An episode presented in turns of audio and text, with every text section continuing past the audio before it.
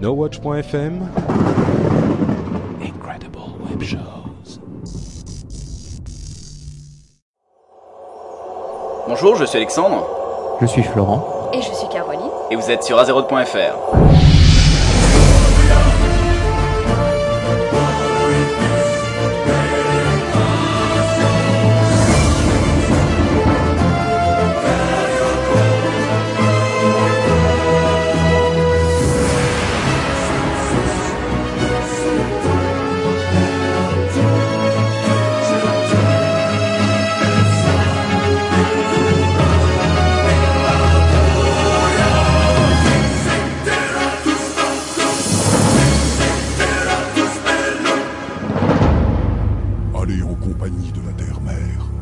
Bonjour à tous et bienvenue pour ce 43e épisode d'Azeroth.fr. Nous sommes en mars 2010. Euh, je suis Alexandre et je suis comme toujours en compagnie de Florent et pour le deuxième mois consécutif de Caroline. Euh, Caroline et moi qui sommes toujours d'ailleurs dans la même pièce. Donc euh, Florent lui est retourné à Rennes et un épisode qui va sortir juste juste en mars puisqu'il va sortir le 31 mars. Comment ça va? Comment ça va Florent? Bah, très bien, très bien. Euh, pour ma part, j'ai mes act- euh, activités Warcraftiennes n'étaient pas très remplies. Mhm. euh, pour la simple et bonne raison que le seul jeu quasiment que j'ai joué euh, ce mois-ci, c'est StarCraft 2. Oh, donc t'as rien fait sur World of Warcraft Euh, je- J'y ai joué un peu en fin, fin mars, mais après, ouais, non, après, j'ai j'ai dit euh, non, je me, je me concentre sur StarCraft 2 tellement ce jeu est génial ici, mais tellement c'est trop bien, quoi. On en touchera deux mots tout à l'heure. Oui. Voilà. Euh, Caroline, comment ça va? Bah moi écoutez ça va très très bien. Euh, J'ai pas joué non plus du tout. Euh, pour cause j'avais un voyage organisé à Berlin. Et donc du coup euh, j'ai vraiment pas pu jouer du tout du tout. Ah là là, Mais bon, tu t'es tenu au courant. Mais euh, je me suis bien tenue au courant et euh, en fait euh, j'ai fait un raid pratiquement le jeudi où je suis rentrée. Ah, Et donc, ok, euh, donc en fait t'as arrêté le jeu pendant 4 jours. Voilà c'est ça en fait. parce que Caroline nous dit, hein, elle a arrêté, on a l'impression que c'est un arrêt d'un mois complet, tu sais. Mais c'est ça Non, non. C'est pas Ça vrai. t'a paru comme un mois. Ça m'a paru comme un mois. Ok, bon, moi, euh, je devrais avoir mon ordinateur incessamment sous peu. hein. Je vous avais dit que je devais l'avoir en début de mois, finalement, ça s'est pas fait. Là, ça se fait normalement euh, le week-end prochain. Donc, pour une fois, on n'enregistre pas durant le week-end, on enregistre euh, en milieu de semaine. Nous sommes le mercredi euh, 24 mars. Et normalement, l'épisode devrait sortir euh, le 31 mars, donc tout juste en mars. Mais on tient notre promesse d'un épisode par mois. Euh, bon, on va passer directement dans le sommaire, puisque je pense qu'il n'y a pas eu énormément de choses dans vos vies personnelles, si? Non. Allez, ok. Donc, dans le sommaire, partie info, nous aurons tout d'abord ce qu'il s'est passé en mars, euh, ce qu'il va se passer en avril, la mise à jour 3.3.3 qui est sortie tout juste ce matin, euh, la mise à jour 3.3.5, le chat Twitter qui a eu lieu euh, durant le mois, et enfin une tonne d'infos cataclysmes. On n'en avait pas eu autant depuis la BlizzCon, donc euh, vous allez voir que, par exemple, le système de caractéristiques et euh, la maîtrise sont fort intéressantes. Partie éditoriale, nous aurons, comme chaque mois, Warcraft pour les nuls avec le truc et le mode du mois. Nous aurons évidemment le Mount Pet Show. Euh, dans Warcraft pour les semi-pros, nous aurons comment devenir pro, mais nous n'aurons pas de débat du mois. On n'a pas trouvé de sujet qui nous intéressait ce mois-ci. Et nous aurons l'histoire de Malfurion Stormrage. Enfin, dans Partie Fourre-tout, on aura le fameux on aime, on n'aime pas, le cadeau bonus, euh, la partie d'hiver et le concours, un concours ce mois-ci qui, qui est sponsorisé par Nat par Nat. On verra ça tout à l'heure et on passe directement dans la partie news.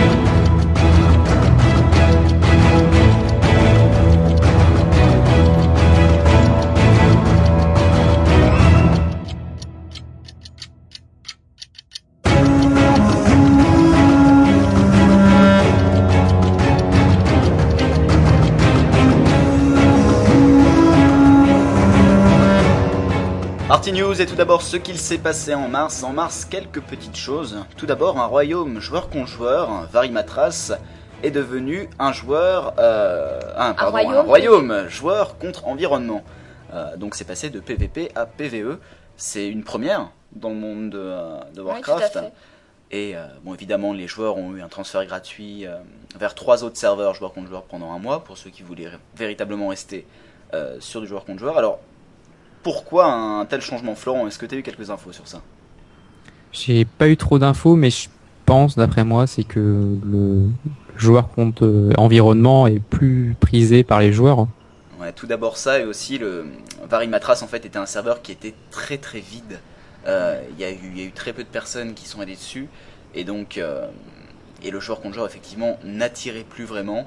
Donc ils se sont dit on va le mettre en PVE, on va le mettre en nouveau joueur et, euh, et comme ça ça va attirer plus de monde dessus.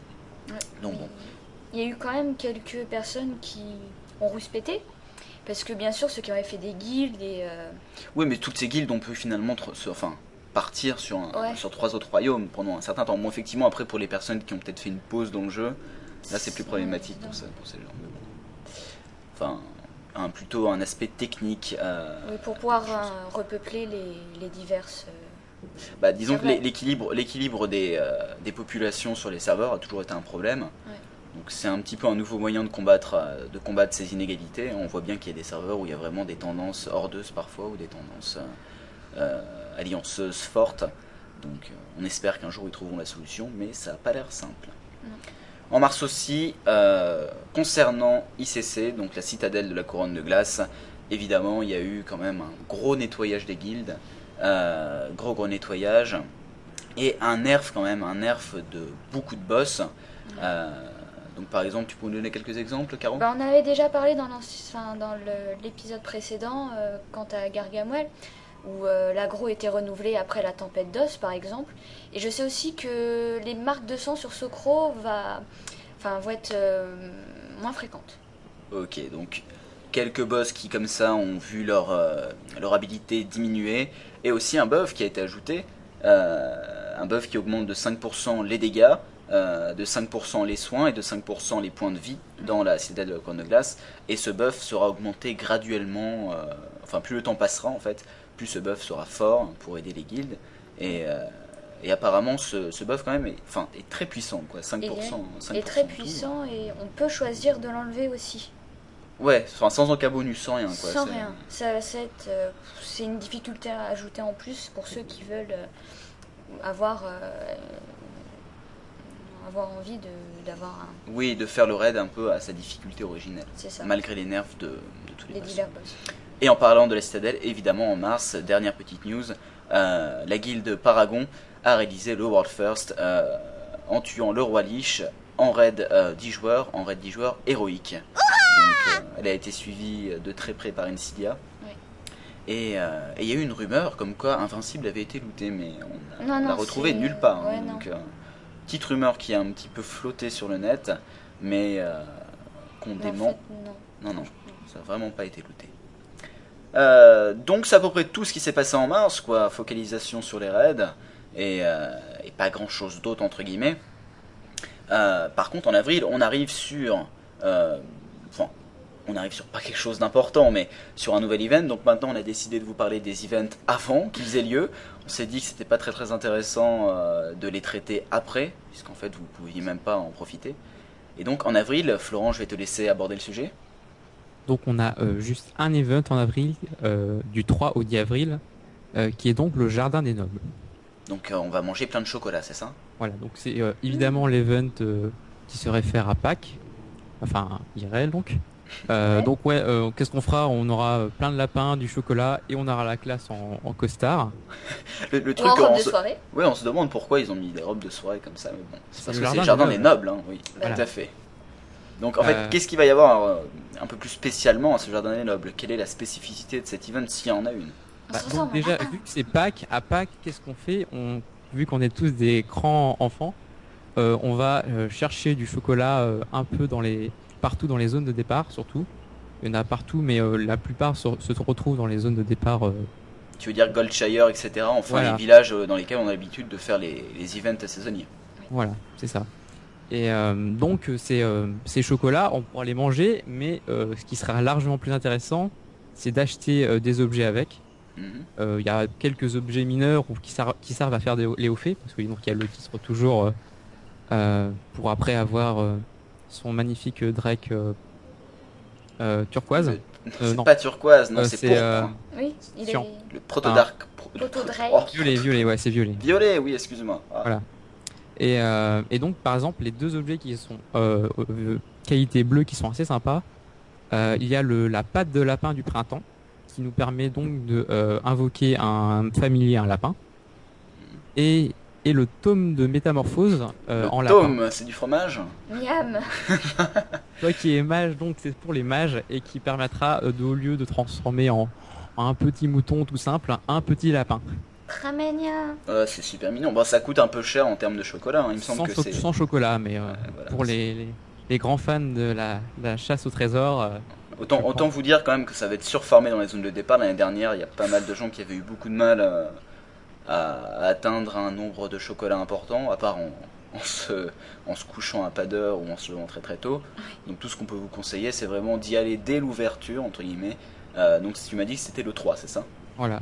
Et euh, ne fait- faites attention à ne pas manger vos chocolats, surtout vu que ce sont des consommables aussi. Mangez-les IRL Voilà. Voilà. et devenez Et comme euh, Caro. aussi, Hop là Euh, Bon, euh, passons à autre chose. Ah, y- tu voulais peut-être pas nous citer quelques HF euh, un- il y a un petit, en fait, il y a un haut fait qui m'a, que j'ai trouvé euh, assez sympa euh, à faire. Enfin, qui- le nom a, l'air très, vraiment très marrant et je pense qu'il va être assez kiffant à faire. Euh, c'est en fait, on doit pondre un, un œuf au sur de Go- Golaka. Oh, Caro En étant déguisé en lapin. Oui, parce que les, il me semble que les, euh, la jante féminine peut porter des magnifiques oreilles de lapin durant Avec un- une petite queue en. Petite queue en pompon. Ouais. C'est pour les garçons, ça. Euh, donc nous passons à la mise à jour 3.3.3 et à cette mise à jour donc qui a été installée, euh, eh bien qui a été installée ce matin quoi, sur les euh, sur les royaumes live. Donc une installation de mise à jour ce mercredi 24 mars, mise à jour qui était quand même d'une taille assez importante pour un patch mineur. Mm. Finalement c'est pas un vrai patch mineur. C'est un bon gros patch, un bon gros patch mineur, 178 mégaoctets et euh, quelques corrections de bugs et améliorations. Donc, tout d'abord, une correction de bugs euh, qui vaut le détour, euh, qui sont... Alors, tout le monde a fait des quêtes évidemment, j'espère, pour, pour monter en niveau, et vous avez dû remarquer quand vous avez plusieurs quêtes chez un PNJ, et que vous en avez par exemple, je sais pas, sur le, le PNJ vous a donné 4 quêtes, vous en avez terminé 2, vous allez lui parler, et évidemment, de quelle couleur sont tous les points d'interrogation ils, ils étaient tous jaunes. Donc, quand vous ouvriez la boîte euh, de dialogue, vous aviez quatre points d'interrogation jaunes. Évidemment, vous aviez oublié le nom des quêtes que vous aviez terminées, donc vous deviez cliquer et voir que finalement c'était les quêtes que vous n'aviez pas terminées forcément. Et bien maintenant, dans ces, euh, dans ces fenêtres de dialogue, vous aurez les bonnes couleurs, c'est-à-dire si vous n'avez pas terminé la quête, eh ben, vous aurez un point d'interrogation gris. Si vous avez terminé la quête, vous aurez un point d'inter- d'interrogation euh, jaune. Et les quêtes que vous pourrez prendre chez eux aussi seront colorées. Par exemple, si c'est une quête qui euh, est grise, ben, normalement le point d'interrogation sera gris. Si c'est une quête répétable, le point, le point pardon, le point d'exclamation. Si c'est une quête répétable, le point d'exclamation sera bleu. Et si c'est une quête normale, le point d'exclamation sera jaune. Donc, euh, moi personnellement, je suis totalement fan parce que ça m'est arrivé plein de fois, quoi, de terminer une quête, d'aller le voir et de me dire bon, je sais plus quelle quête j'ai terminé, cliquer. C'est des petites choses, des petites pertes de temps dans ces moments-là, des mais petits euh, détails en fait. voilà, mais je veux dire, c'est les petits détails qui font plaisir, quoi, Ouais. je trouve. Donc, euh, petite correction. Euh, autre chose dans cette mise à jour 3.3.3 qu'on avait oublié de parler, on avait oublié d'en parler euh, le mois dernier, c'était le système euh, des champs de bataille aléatoires. Donc, maintenant le système des champs de bataille va être euh, revu et va se rapprocher de la recherche de groupe, c'est-à-dire au lieu de vous, enfin vous aurez un système qui vous permettra de vous inscrire euh, dans une file d'attente comme pour la recherche de groupe et aussi la quête sera sous la même forme.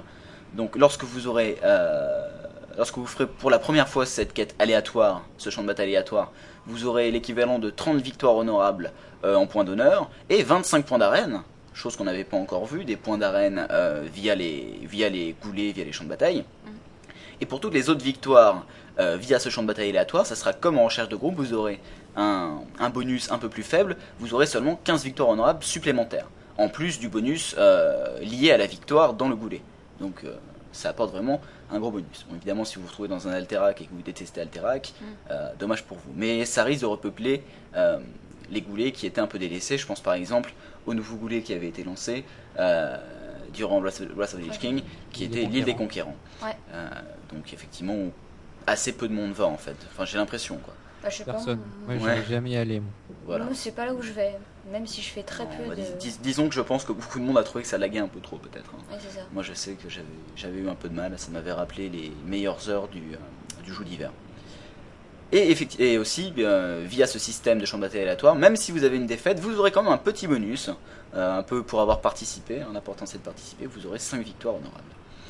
Euh, par contre, je sais pas si, c'est si ça fonctionne aussi avec euh, une fois que vous avez gagné. Enfin bon, 5 victoires honorables. Ça sera pareil euh, pour les appels euh, aux armes et ça sera non cumulable. Donc pour les appels aux armes durant les week-ends, par exemple l'appel aux armes à Arati, et ben s'il y a un appel aux armes à Arati, vous aurez les bonus euh, de 15 victoires honorables en cas de victoire et de 5 victoires honorables en cas de défaite. Par contre, ça sera non cumulable avec le champ de bataille aléatoire. Maximum, le maximum du nombre de, des groupes qui pourront s'inscrire maintenant via le système de champ de bataille, ça sera 5. C'est-à-dire vous ne pourrez plus créer un raid de euh, 10, 15 personnes voulant s'inscrire en même temps, par exemple dans, dans euh, je sais pas, un Warsong ou euh, un Arati. Maintenant, ça sera des groupes maximales de 5. Et euh, enfin, ça, je sais qu'il y a des gens qui trouvent ça un peu dommage. Quoi. Par exemple, si vous êtes en guild, vous avez envie de faire un petit, je pas, un Arati. Arati qui est 15 joueurs contre 15 joueurs. Et si vous avez 7 membres de votre guild, et ben, c'était toujours agréable de pouvoir y aller à 7. Quoi. Maintenant, ça sera plus possible, ça sera 5 dans un groupe maximum. Et enfin, pour en terminer avec euh, les changements à la mise à jour 3.3.3 sur le joueur contre joueur, euh, le montant d'honneur gagné via les victoires honorables sera augmenté totalement, n'importe où, de 100%. Quel que soit le niveau et tout. Quel que soit le niveau, quel que soit tout. Par contre, euh, l'expérience gagnée en goulet euh, durant le leveling, par contre, elle ne sera, sera inchangée. Donc, on va gagner beaucoup, beaucoup plus d'honneur- via les victoires honorables. Et euh, on n'oublie pas quand même les, euh, bonus euh, au point d'honneur lorsqu'on a une victoire honorable près des points stratégiques de défense, par exemple dans les Harati, etc., etc. En parlant d'amélioration de système, amélioration aussi du système de recherche de groupe, qui va maintenant prendre en compte, on en parlait juste avant en parlant du, de Pâques, euh, qui va prendre en compte les boss saisonniers, avec un TP, avec un- une téléportation directement sur la zone. Donc par exemple, si vous êtes, si on est en octobre et que c'est la 105, eh bien vous aurez euh, une case vous permettant de vous inscrire pour le chevalier sans tête, le cavalier sans tête, pardon, et avec un- une téléportation directe au monastère écarlate, ce qui est pas un mal parce qu'en étant de l'Alliance, je peux vous dire que le chemin était assez long, quoi. Traverser un lac, etc. Non, c'était, c'était assez long, donc ça fait plaisir. Et il y aura des loots rares euh, sur ces boss, des loots rares qui vont un peu changer euh, pour éviter le farm. En fait, il y avait une mode un petit peu au farming qui s'était faite. C'est-à-dire, je vais reprendre encore mon exemple du cavalier sans tête. Euh, en général, on y, allait à 5 personnes qui avaient chacune leur idée euh, dite up. Donc leur idée, c'est leur identification, donc qui n'avaient pas encore fait l'instance dans, la journée, qui n'avaient pas encore euh, utilisé leur quête journalière pour invoquer le cavalier. Et avant, on faisait ça, puis ensuite on ramenait des rerolls qui étaient euh, niveau, je sais pas, 70, euh, 75, 80, pour euh, tout simplement aider d'autres personnes, pas soi-même, hein, pas son reroll. Son reroll, on s'en fiche, mais c'est simplement pour donner euh, un essai supplémentaire pour essayer de looter les loot. Bon, ça c'était c'était pas du tout dans l'optique euh, de Blizzard d'obliger entre guillemets les gens à, à farmer les boss saisonniers pour tomber les montures ou les loot qu'on voulait. Donc maintenant, sur les boss, pour tous les joueurs, il y aura un sac spécial de récompense journalier et euh, vous aurez beau faire deux fois le boss, euh, et bien ça changera rien. Quoi. Enfin, vous, tout le monde gagnera. Au lieu que ça soit un, un rôle, un comment on dit un rôle, Un quoi? Un rôle du sécurité euh, besoin, besoin Un de un lancer de Un lancer de dés, voilà, un rôle. Ouais, un rand. quoi. Ouais, un random. Ouais. Au lieu qu'il y ait un random, mais enfin là il y aura un random. Oui. Non le- d'ailleurs. Pardon, il y aura plus de random. Maintenant il y aura un sac spécial. Donc euh, un nouveau système qui va prendre en compte les boss saisonniers et nous évidemment on aime ça. Donc c'est un tout petit changement, mais euh, très agréable au final. Cette 3.3.3 aurait été surtout enfin le symbole de pas mal d'ajustements euh, au niveau des classes. Avec quand même pas mal de modifs sur des talents, des sorts, des bonus, des, des cooldowns affectés aux sorts, etc. On a vu beaucoup de petits détails qui ont été recalibrés euh, en cette fin, en cette fin de d'extension, enfin qui est une extension, mais encore la 3.3.5 qui arrive. hein. Mais euh, on a vu qu'il y avait quand même un petit peu un remaniement selon, euh, enfin, pour Des un petit peu s'en sortir, voilà, des ajustements. Enfin, je trouve que c'est un peu des ajustements pour s'en sortir par rapport à, à, la manière exponentielle euh, dont, enfin, enfin, la manière exponentielle dont a évolué. Ma phrase ne veut rien dire. c'est pas grave. Comment a évolué, je voulais dire, euh, les pourcentages euh, affectés aux dégâts, euh, aux coups critiques, etc., qui ont été affectés un peu trop fortement Voilà. durant l'extension à cause des équipements trop puissants. On vous en parlait tout à l'heure, évidemment, l'activation du buff à la citadelle couronne de glace, mais bon, ça on vous en a parlé en même temps que la Ice Crown Citadel. Aussi, ce qui va peut-être intéresser les collectionneurs, Florent, je sais pas si tu as remarqué ça en allant à Dalaran ce matin, si tu y es allé. Euh, trois nouveaux compagnons à l'achat dans les magasins de jouets. Euh, Dalaran, le magasin de jouets où vous pouviez acheter par exemple le- les euh, papiers, enfin les avions en papier, ou, papier, euh, des éplins. Ouais, ou les, ou les petits trains, et bien il y aura trois euh, compagnons. Donc l'Europe fusée mécanique bleue à 40 pièces d'or, euh, le Kongbaf de course bleu à 32 pièces d'or, et la petite poupée de chiffon bleu Oui. à 8 pièces d'or. Alors pourquoi tout ce bleu? Peut-être pour la citadelle de la couronne de glace, non? Je sais pas. Hum, ouais. Peut-être demandais un symbole étrange avec le bleu. euh. Ouais. Le bleu ça se reflète plutôt à l'Alliance, mais bon, là, on va faire encore du, du favoritisme pour l'Alliance. Et oui, donc ce sont des objets purement Pour l'Alliance, voilà. Non, c'est pas vrai. Il n'y a pas une histoire de la poupée de chiffon bleu où la base elle était verte ou je sais pas où il y en a une Non, verte, non, il y en a une verte, mais en fait, c'est un objet qui se pose tout simplement au sol. Contrairement au fait Ah, que là, c'est un nouveau compagnon. D'accord, ok. Euh, et durant la 3.3.3, alors c'était même plutôt en mars, on aurait peut-être dû le mettre en mars, c'est euh, le First Shadowmourne, la première euh, deuil ombre qui a été euh, forgée. Ouais. Donc, objet légendaire de la citadelle de Corne de Glace. Ça y est, il est tombé. Donc, ça y est, vous pouvez remballer quoi. C'est fini les raids. Ouais, c'est fini. Ouais. il manque plus qu'invincible quoi. ouais, voilà. Invincible, puis on arrête tout. Euh, Puis aussi deux, trois petits loops sympas aussi. Oui, en fait, on peut. Il y a aussi eu. euh, comment s'appelle-t-il Le. euh, ah, zut Le haut fait euh, écumeur de raid, Oui. écumeur de l'Estadelle euh, à 10 joueurs, en mode héroïque, qui a été fait, donc qui demande de faire des hauts faits insensés en termes de difficulté. Ouais. Donc, déjà, pour les guildes qui ont du mal à tuer les boss, autant pas se lancer là-dedans, mais euh, évidemment, ça, deuil, ça donne un, euh, une monture volante, protodrac, me semble-t-il. Euh, non, c'est un. Wyrn, pardon. Oui. Wyrn de, de givre de givre. qui est évidemment très très sympa. Ouais.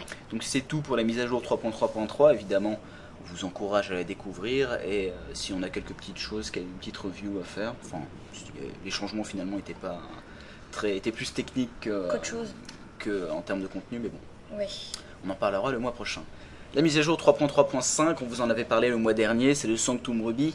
Euh, rien de nouveau, rien n'est sorti. Il y a pas, cette mise à jour n'est pas encore sur les royaumes de test, sur les PTR. Donc euh, pas grand chose à dire. On n'a rien sur le Sanctuum Ruby euh, de plus qu'on vous avait dit Ouais, la dernière donc fois. euh, vous en avez parlé un petit peu sous couvert de spoil, donc on va pas en reparler. Voilà. La mise à jour 3.3, euh, enfin plutôt 3 points, point d'interrogation. Mm, mm, mm. On sait pas trop euh, quand est-ce qu'elle va sortir, je vais te laisser en parler, euh, Caro. Ouais, alors en fait, cette mise à jour euh, propose. euh, cette mise à jour qui arrivera qui normalement, arrivera incessamment sous Ah, peu, peut-être. normalement un ou deux mois avant Cataclysme. Ouais, alors en fait, ça explique euh, plusieurs attaques sur l'île de l'écho. Donc pour les trolls, en fait, c'est ce qu'on vous a parlé la dernière fois. par exemple, que Gnomerengan allait être de nouveau euh, sous le contrôle euh, gnome. Sous le contrôle allianceux, ouais, et ouais, les, et les là, les gnomes, ils vont avoir leur maison. Leurs deux pauvres petites maisons. euh, Oui, oui, bon, ça, ça suffit, attention, avec les gnomes, doucement. hein. Avec les trolls, tu peux te lâcher. Ouais, mais non, les trolls, ils sont bien. Oh, Moi, j'aime bien les trolls. Bon, alors sur les îles des échos, les trolls sombrelance vont tenter de récupérer leurs îles. Voilà, sous l'œil attentif de Vol'jin, qui veut à tout prix récupérer euh, donc les, les îles de l'écho. Et là, il y, a- il y a une sorte de truc étrange. C'était un peu euh, le Ah ouais, retour non. du retour de. Le retour, ouais, non, c'était euh, euh, c'était quand même assez gros, je trouve, les, les excuses pour un. Enfin, Oui, parce que pour ceux, pour ceux qui ont fait les quêtes dans ces zones-là, euh, près des îles de l'écho ou euh, évidemment, vous avez fait des quêtes qui vous ont fait tuer soit Zalazan, soit Thermoplug, donc thermojoncteur, Thermojoncteur, c'est ça. Donc Nomeregan. Donc les gros boss euh, finaux. euh, dans Bah le- voilà, hein, c'est un peu les boss qui contrôlent ces zones-là. Et, Et là, en gros, on vous dit, mais non, voyons, Oh, ils vous sont êtes pas morts. trompés, ils sont pas morts. En gros, ils ont dit Zalazan avait, avait, avait- en Ah fait, ouais, fait- on a tué que des, euh, Des- pantins, des espèces Ou de une pierres espèce et tout. de, de noix de coco avec des, des défenses. Enfin, allez lire euh, la, la description qu'ils ont Oui, mise sur le site. C'était assez drôle. Et Thermoplug, lui, c'était d'une subtile copie. Et là, on n'a pas plus d'infos, c'était simplement des subtiles copies de lui. Oui, il s'est- construit euh, une espèce de réplica. Oui, euh. non, non, mais bon, voilà quoi. Donc, trouvé ça pas très original. Hein. un- Ça, ça nous rappelle un peu euh, Kael'thas. Oui, c'est un peu comme Kael'thas qui meurt mais qui revit. tu vois. Voilà, c'est ça. Enfin, Kael'thas c'était un peu mieux amené quand même. Il y avait Ouais, ces trois vrai. orbes autour de lui, à la rigueur, ça passait. Mais euh, là, bon, euh, c'est un petit peu gros, mais en même temps, c'est pour notre plus grand plaisir, hein, parce qu'on va récupérer euh, peut-être des capitales pour Cataclysme, on espère. Et- Et, euh, Et, et peut-être aussi qu'on va faire euh, des, des quêtes pour justement aider. bah, une suite de quêtes. Il y a un haut fait déjà, Oui, ça c'est certain. Il y aura un haut fait pour la récupération de ces de selon si vous êtes de l'Alliance ou de la Horde. Voilà.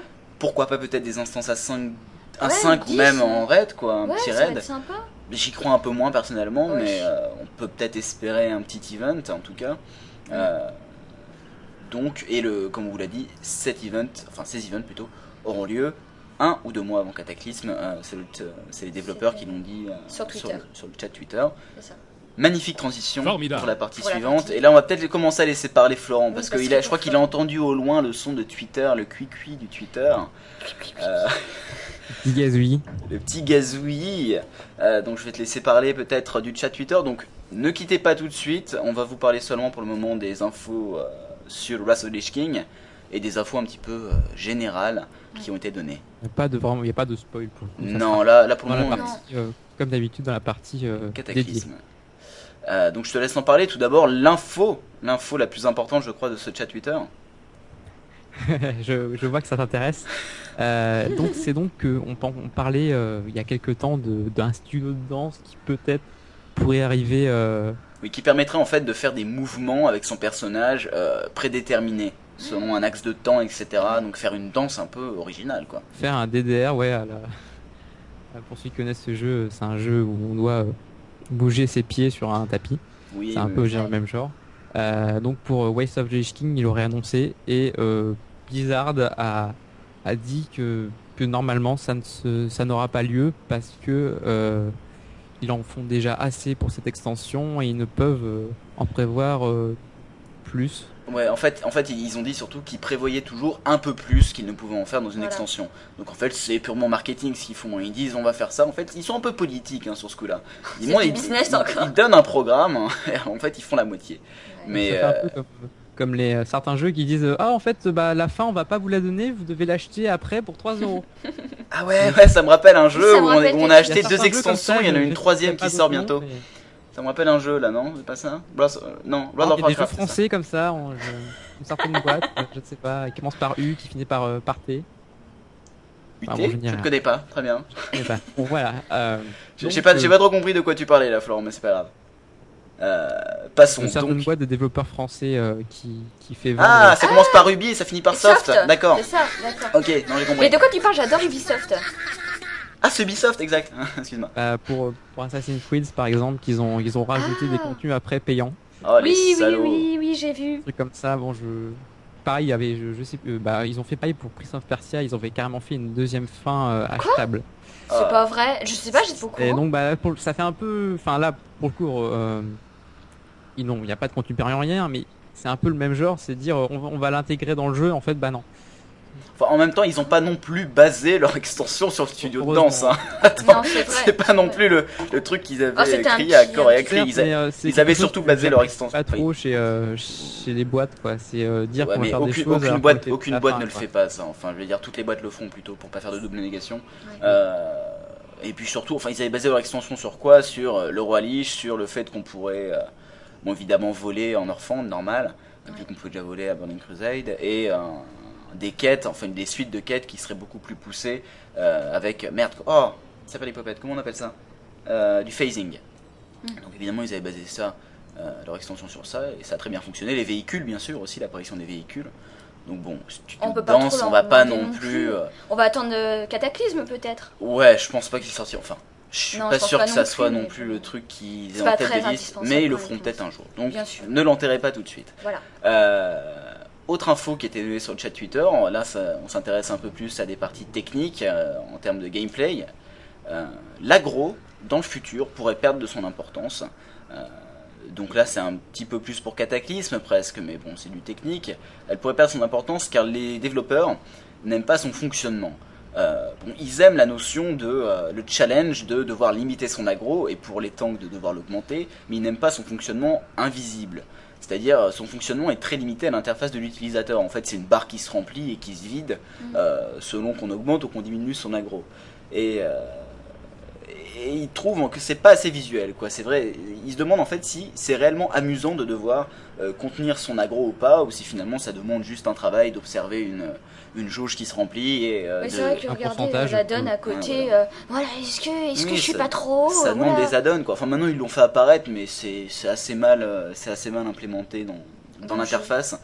Donc il y a des chances que l'agro perde peut-être de son importance.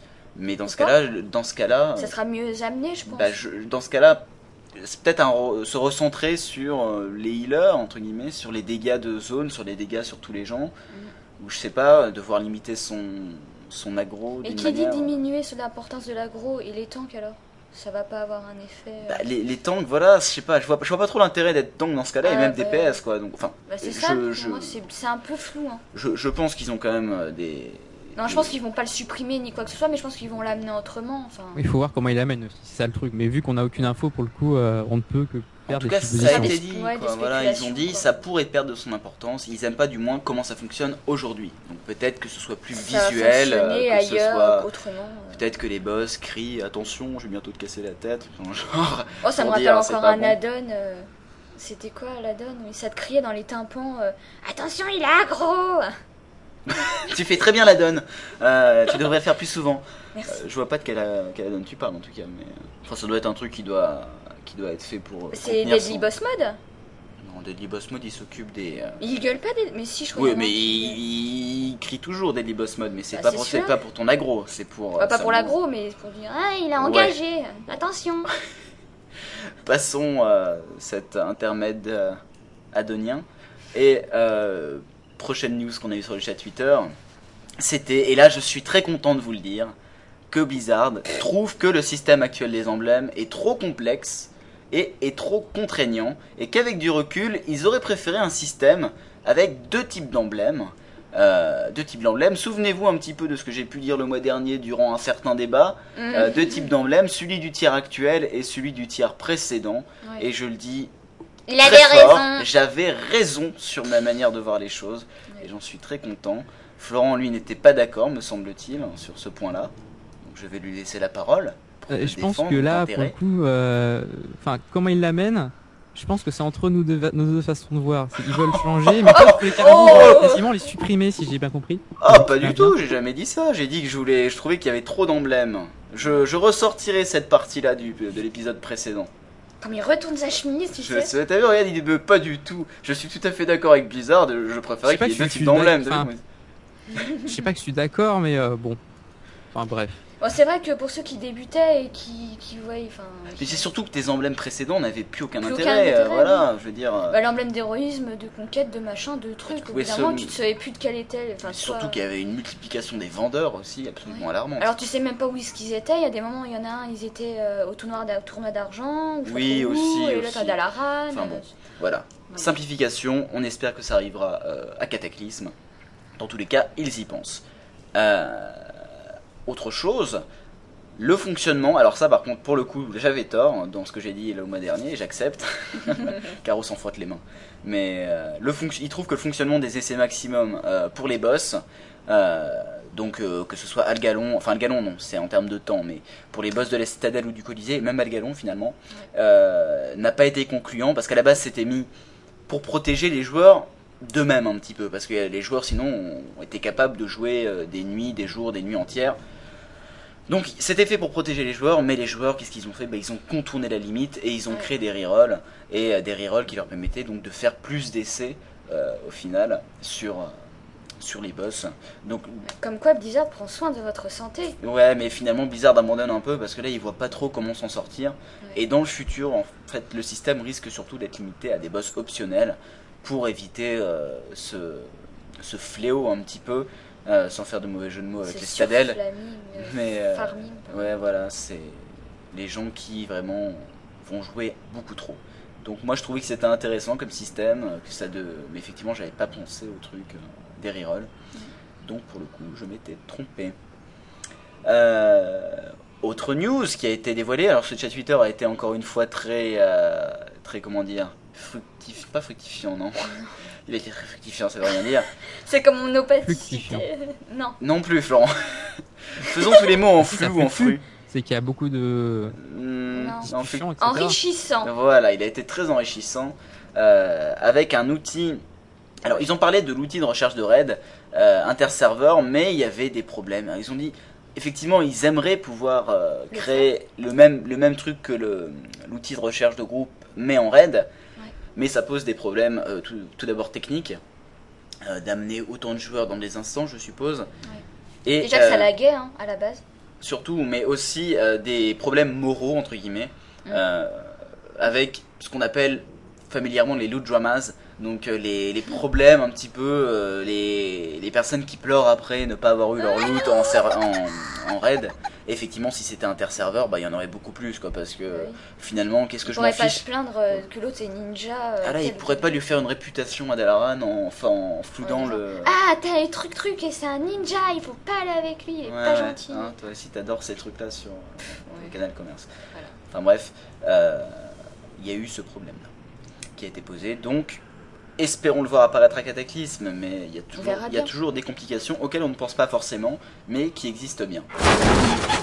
Euh, ça sera tout pour euh, la 3.3. point- Non, pardon, pour le chat Twitter. Ah oui, J'ai n'importe quoi. Ce sera tout pour le chat Twitter et on passe aux news de Cataclysme. Ne partez pas tout de suite, euh, car on va parler surtout d'une partie technique tout d'abord.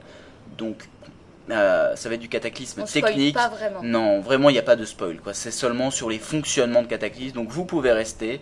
Euh, je vais même pas vous donner de temps euh, de fin de cette partie parce que franchement, franchement, il n'y a, rien d'énorme. Il n'y a rien de, à ne pas savoir. Et on va même pas parler d'histoire. quoi. Voilà.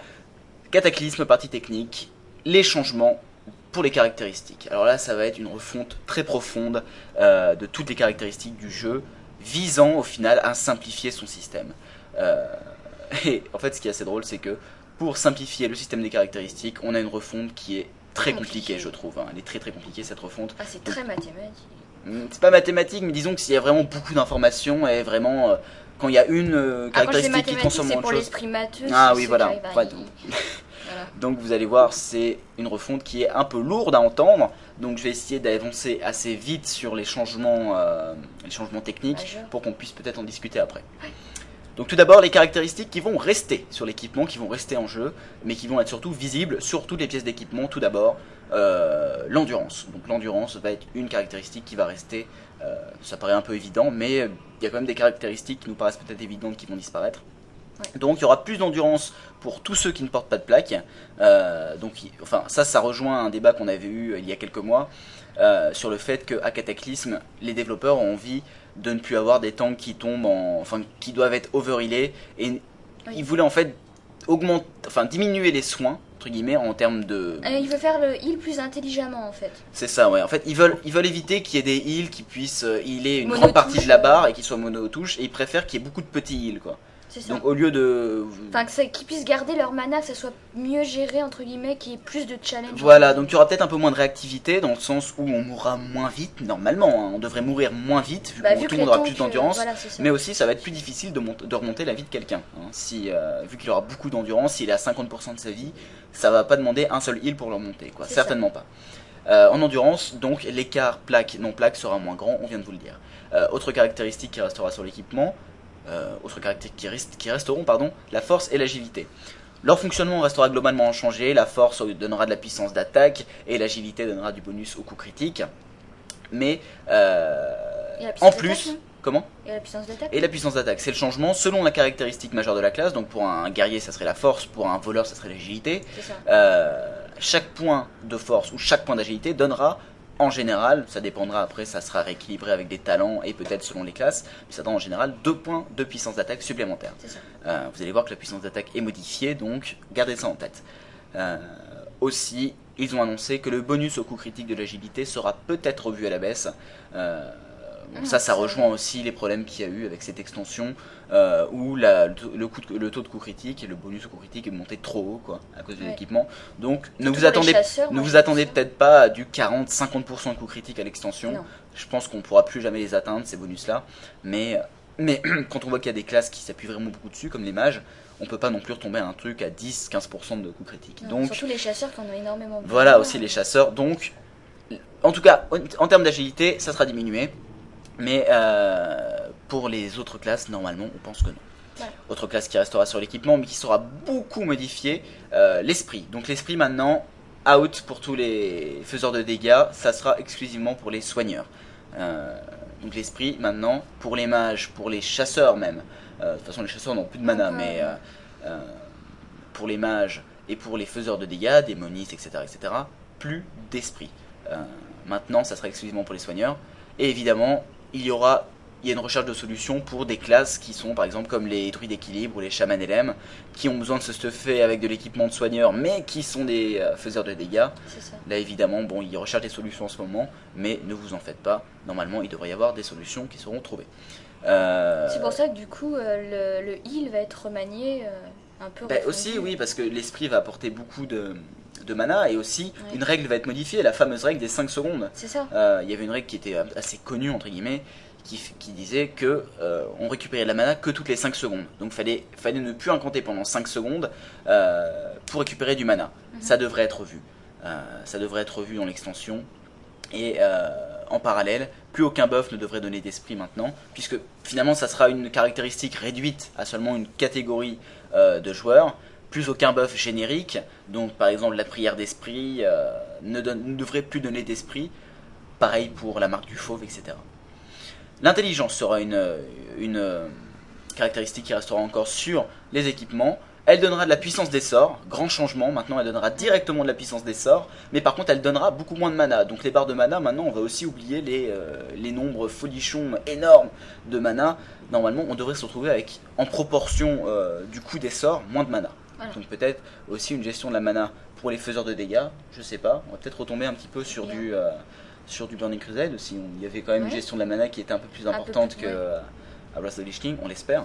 Ah bon, il y a une, il y a une, on doit générer notre, no- notre mana quand on est démoniste? Ah, je viens d'apprendre quelque chose. Ouais, ouais, ouais, là il se la pète, hein. j'espère. Attends, attends, y a pas un truc qui dit genre les démonistes ne pourront plus récupérer de mana, non? Hein, Avec connexion, connexion sera Ah oui, là, je, je- je vais mourir là. Ouais, ouais, non, non, mais euh, effectivement, il y a des classes qui n'ont jamais eu besoin, entre guillemets, de rejet de mana. Mais moi je pense aux mages, qui est une vraie usine à mana. euh, nous, Sans enfin, mana, ils sont morts. Puissant. Voilà.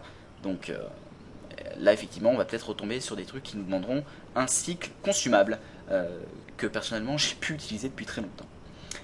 Les scores de toucher et de critique resteront sur les équipements. Euh, le fonctionnement global restera inchangé. Mais ces scores devraient être comme, euh, comme le. Pas comme l'endurance, pardon. Comme euh, le coup critique. Bah, Ouais. Qu'est-ce que je raconte C'est le C'est critique dont je parle, pardon. Devrait être beaucoup moins élevé euh, à Cataclysme, même avec un équipement de très haut niveau. Donc on vous le dit, même euh, avec de l'équipement ICC, etc., on retrouvera pas des taux de critique et de toucher absolument fous Faramineux. Donc ça, c'est une certitude. Ouais. La hâte restera existante. C'était une caractéristique qui était apparue avec Burning Crusade. Euh, mais qui n'avait pas été très utilisée à l'époque. Maintenant, elle, est, elle, est- elle Elle a est grandi. Elle a grandi avec Wrath of the Lich King et maintenant est très importante. Elle restera. Et elle permettra en plus de regagner des ressources euh, plus rapidement pour les corps à corps. Donc que ce soit de l'énergie pour les voleurs, des runes pour les chevaliers de la mort. Normalement, cette hâte devrait permettre de regagner ces ressources plus vite. Et elle réduira peut-être euh, les cooldowns donc, de, vos, de vos sorts. Et même peut-être, ça c'est un peu une supposition, le cooldown universel, le fameux 1 seconde ou 1 seconde 5 de cooldown avant de pouvoir utiliser euh, son prochain sort, et ben il sera peut-être réduit lui aussi. Euh, donc On peut s'attendre aussi à des scores de hâte qui resteront en dessous de peut-être 30%, quoi, parce que plus de 30% de hâte, Ouais, ça, deviendrait un peu énorme, et surtout je pense que, Ça dépend de la classe, mais euh, c'est vrai quand même. ouais non, ça resterait, vrai, ça serait un peu beaucoup quoi. Autre caractéristique qui sera gardée avec l'extension, donc vous voyez quand même qu'il y en a un bon paquet qui seront gardés, mais qui finalement seront repensés un petit peu. Euh, le blocage qui, elle, sera, fera partie des caractéristiques qui seront repensées. Donc pour le coup, euh, les attaques bloquées maintenant affligeront 30% de dégâts en moins.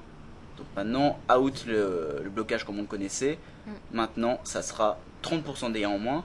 Ces 30% pourront être modifiés via les talents pour certaines classes. On pense par exemple au guerrier. Je pense que c'est quasiment évident que lui aura des talents euh, pour modifier ce bonus.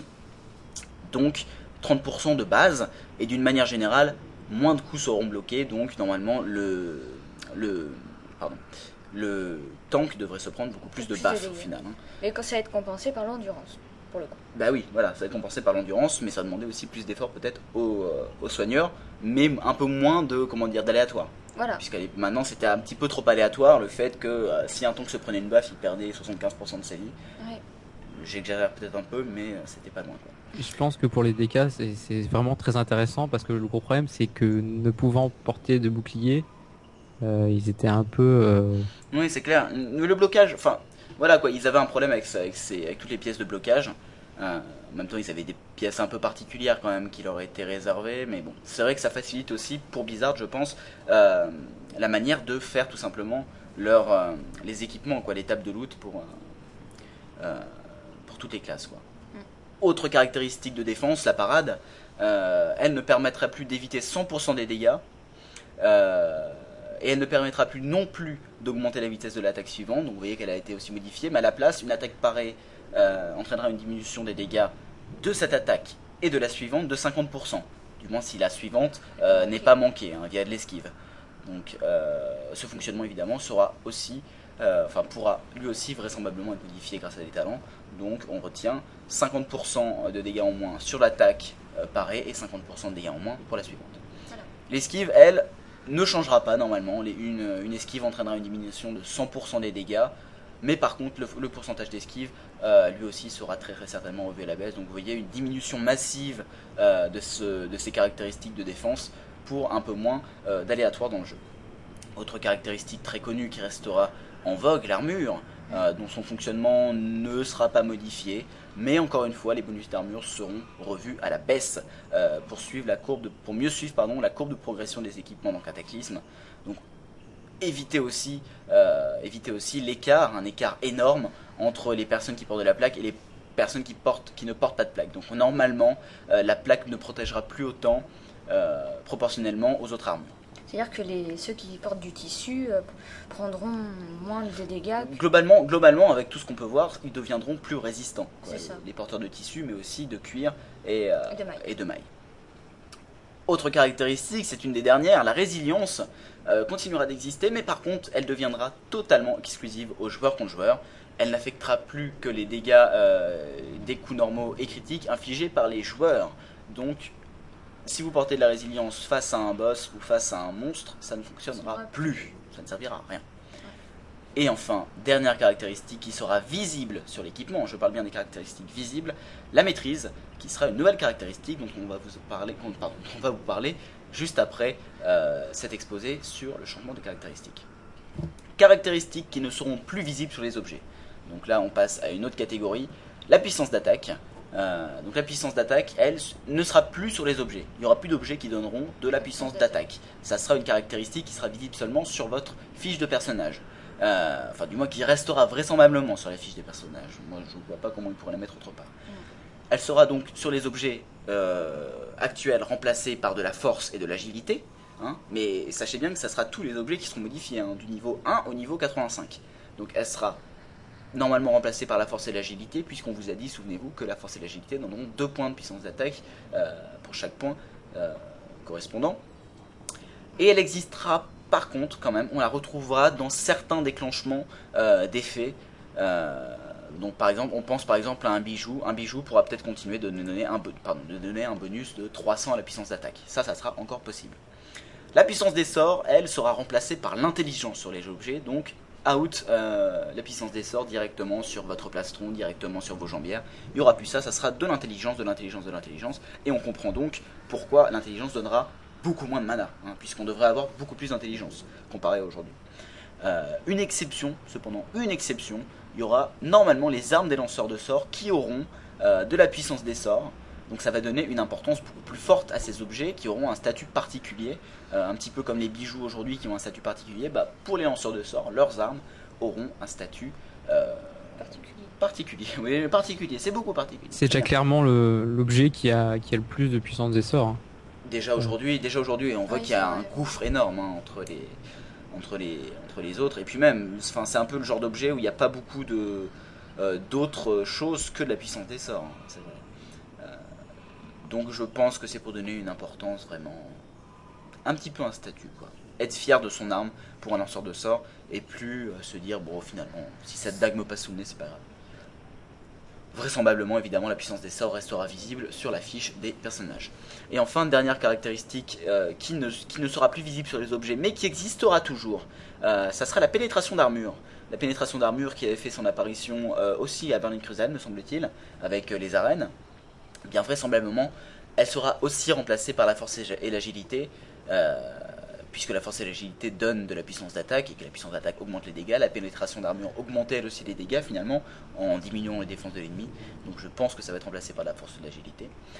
Et son fonctionnement, en fait, le fonctionnement qui subsistera via les talents, euh, il, y aura un subsi- euh, il y aura un fonctionnement de la pénétration d'armure qui devrait subsister dans les talents et certaines capacités. Donc par exemple, un talent qui vous dira diminue l'armure de votre ennemi de 15%. Donc en cela, la pénétration d'armure existera toujours, son fonctionnement. Vraisemblablement, cette, euh, par contre, cette caractéristique ne devrait plus être visible sur la fiche du personnage, euh, pour l'alléger. Enfin, vous allez voir euh, qu'il y a aussi des caractéristiques qui vont disparaître complètement, et c'est là où vous commencez à crier, hein, c'est là où vous dites Ah ça-. Ouais, ça fait peur. Hein. On se souvient de la BlizzCon où euh, les développeurs disaient les fameux gone pour, euh, pour chaque euh, caractéristique qui, disparaissait. On a tout d'abord la MP5, la mana par 5 secondes, qui sera remplacée par l'esprit. Et donc là, évidemment, tous les lanceurs de sorts offensifs se disent Mais attendez, comment je vais récupérer ma mana moi? Et bah, apparemment, ça sera par d'autres moyens, mais certainement plus par l'esprit, puisque l'esprit sera réservé aux lanceurs de, aux lanceurs, de soins, aux soigneurs, et pas par la MP5, puisque cette caractéristique va disparaître.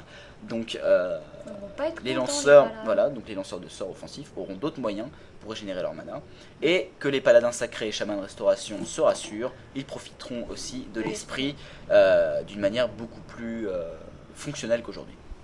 Autre caractéristique qui va disparaître, pardon, qui va disparaître complètement, la valeur de blocage du bouclier. Euh, alors pour là, voilà, vraiment, il y a seulement les, les tanks, je pense, qui connaissent cette, euh, cette caractéristique. C'était la, la valeur euh, associée à chaque bouclier de blocage. Donc cette, cette valeur en fait va être fusionnée avec le score de blocage. Et, les- et comme les dégâts absorbés maintenant seront toujours proportionnels aux dégâts reçus, il n'y a pas de problème euh, à supprimer cette caractéristique qui finalement voulait pas dire grand chose quoi. Enfin je veux dire elle, était- elle était assez complexe à comprendre euh, si on s'y intéressait pas un petit peu. Caractéristiques, alors là on rentre dans les caractéristiques très importantes. La défense, la fameuse défense, la barre des 400 points de défense qu'on est tous fiers d'avoir atteint. Au revoir. Eh ouais, elle n'existe plus, elle va disparaître à Cataclysme, euh, parce que les tanks tout simplement ne devraient plus pouvoir subir de coups critiques en posture défensive. Euh, donc dès lors qu'ils seront en posture défensive, ils pourront recevoir 0% de coups critiques normalement de la part des boss. Euh, ça devrait pas être vrai pour les autres classes, mais plus de défense. Finalement c'était un système qui n'était pas, qui devait pas fonctionner très très bien. Donc vous n'en retrouverez euh, plus normalement ni dans votre fiche de personnage, ni sur des, euh, des pièces de, euh, d'équipement, d'armure. Autre chose qui va totalement disparaître, les compétences d'armes. Alors là, ça y est, hein, dépêchez-vous de faire vos faits qui demandent d'atteindre 400 en puissance d'armes, parce que normalement, adieu à toutes les barres de 400 points. On devrait normalement ne plus avoir à s'entraîner pour maîtriser les armes disponibles. Donc par exemple, moi je suis mage, j'ai les dagues, les bâtons et, euh, et les épées, et ben je n'aurai même pas les épées à une main. Les Donc je baguettes. n'aurai... Oui les baguettes, mais les baguettes c'est pas le même euh, sort, Oui. c'est pas le même, le même emplacement. Donc je n'aurai plus à m'entraîner pour maîtriser une de ces armes. J'aurai directement le niveau maximum correspondant à mon niveau évidemment euh, en termes de compétences d'armes. Et il semblerait que cela signifie aussi la disparition des maîtres d'armes. Ah, c'est nul ça. Je suis pas contente. on pleurera tous. Bah, c'est- quand même, moi j'ai des bons souvenirs de certaines bandes dessinées, tu sais, qui montraient le mec qui devait apprendre à se servir d'une épée. Oui. Tu vois, et je sais plus dans quoi c'était. euh, Tu, vois de quoi je parle, Florent, ou pas du tout? Pas du tout. Pas du tout? Ah zut, c'était c'était pas de Gladiator, c'est. Hmm, bon, Bref. passons. Euh, et c'était le gars, le gars allait voir un maître d'armes, il lui disait euh, bon, je veux apprendre à utiliser une épée. Et lui il lui montrait, il prenait l'épée, il lui dit bon, tu vois, le bout pointu, tu l'enfonces dans l'ennemi, tu vois. C'était c'était super marrant. Euh, donc bon, là, ces BD auront un petit peu un goût amer. maintenant. Euh, adieu, Wompeng ou je sais pas comment il s'appelait dans Euh, Stormwind. Mais, mais enfin, je trouve ça un peu. Là, pour le coup, je suis un peu déçue parce que moi, j'aimais bien. Enfin, il y avait de la compétition à pouvoir maîtriser toutes ces armes et aller dans les différents. Ouais, mais l'intérêt, quoi, je veux Bah, dire. je sais pas, Il n'y avait moi. aucun intérêt à ces compétences d'armes, quoi. Au lieu de, à part Là, te faire passer facilité. 4 heures à taper des mobs Bah, pour moi, je trouve ça marrant. maximum, ouais, je sais pas. moi, je trouvais pas ça drôle. Euh, et enfin, dernière chose qui va disparaître, qui n'est pas tout à fait une caractéristique, mais qui pourrait en faire partie, ce sont les rangs des sorts. Euh, donc, vous vous souvenez évidemment, vous, votre parcours, vous qui êtes niveau 80 ou qui êtes en, en train de monter un personnage, et joncher tous les deux niveaux de un petit peu de stop entre guillemets euh, chez votre maître de, de classe, et bien maintenant normalement les sorts évolueront automatiquement lors des passages de niveau. Donc vous n'aurez plus à passer tout le temps chez votre euh, euh, chez votre marchand, pas votre marchand, chez votre maître, marchand, maître. chez votre maître de classe, puisqu'on n'aura plus besoin d'acheter les, les rangs supérieurs quoi. Donc euh, notre porte-monnaie remercie euh, cette, cette modification. Euh, notre bon grimoire, notre grimoire aussi, qui Aussi. avait euh, 222 000 sorts dedans. Et euh, par contre, il semblerait, enfin, ça n'a pas été confirmé, mais il semblerait qu'il faudra quand même acheter euh, tous les nouveaux sorts. Euh, dès, lors que vous, dès, lors- pardon, dès lors que vous débloquerez un nouveau sort, vous devrez quand même aller l'apprendre. Je Quand même. pense. Oh, je pense, oui. Bah, je vois pas Ça comment ça pourrait se faire autrement. Mais bon. Oui. En tout cas, une fois seulement, puis après, c'est bon. Quelques petites choses à savoir en plus qui sont en relation avec les caractéristiques. Tout d'abord, les scores de combat. Euh, les scores de combat, donc je vous parle ici du toucher, euh, du, caps, critique, voilà, etc. Euh, évidemment, vous saviez qu'il y avait des caps à certaines caractéristiques, des, des niveaux, mais en défense, il y en avait un aussi. Bien, normalement, aujourd'hui, adieu les fameux caps. C'est bien, ça. Parce qu'il devrait être normalement impossible. Il sera très très difficile, voire impossible d'atteindre un cap. Vu que nombre de caractéristiques resteront assez basses, entre guillemets, on ne devrait pas atteindre des niveaux extrêmes. Et donc, le fameux cap touché que à chaque fois on nous disait il faut absolument que vous ayez votre cap touché parce que c'est ce qui augmente le plus votre DPS. Là maintenant, il va falloir réfléchir un peu plus et se dire ah le toucher c'est intéressant, mais aussi le coup critique hein, en termes de, de prix, j'ai envie de dire, euh, pour mettre sur son équipement. Le système de retouche aussi. Alors le système de retouche, ça va être une nouveauté, ça va être euh, un système via les professions qui va vous permettre de transformer les caractéristiques dont vous ne voulez pas sur une pièce d'équipement. Euh, par exemple, moi je suis mage, je vois de la hâte euh, sur une pièce d'équipement qui vient de tomber, qui m'intéresse vraiment. Cette pièce, elle est puissante, etc. Elle est beaucoup plus puissante que ce que j'ai, mais la hâte, vraiment, j'en ai rien à faire.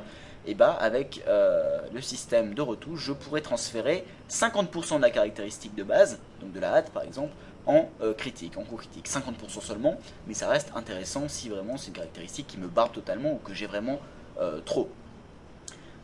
Ce système, normalement, ne sera pas disponible par contre pour certains transferts.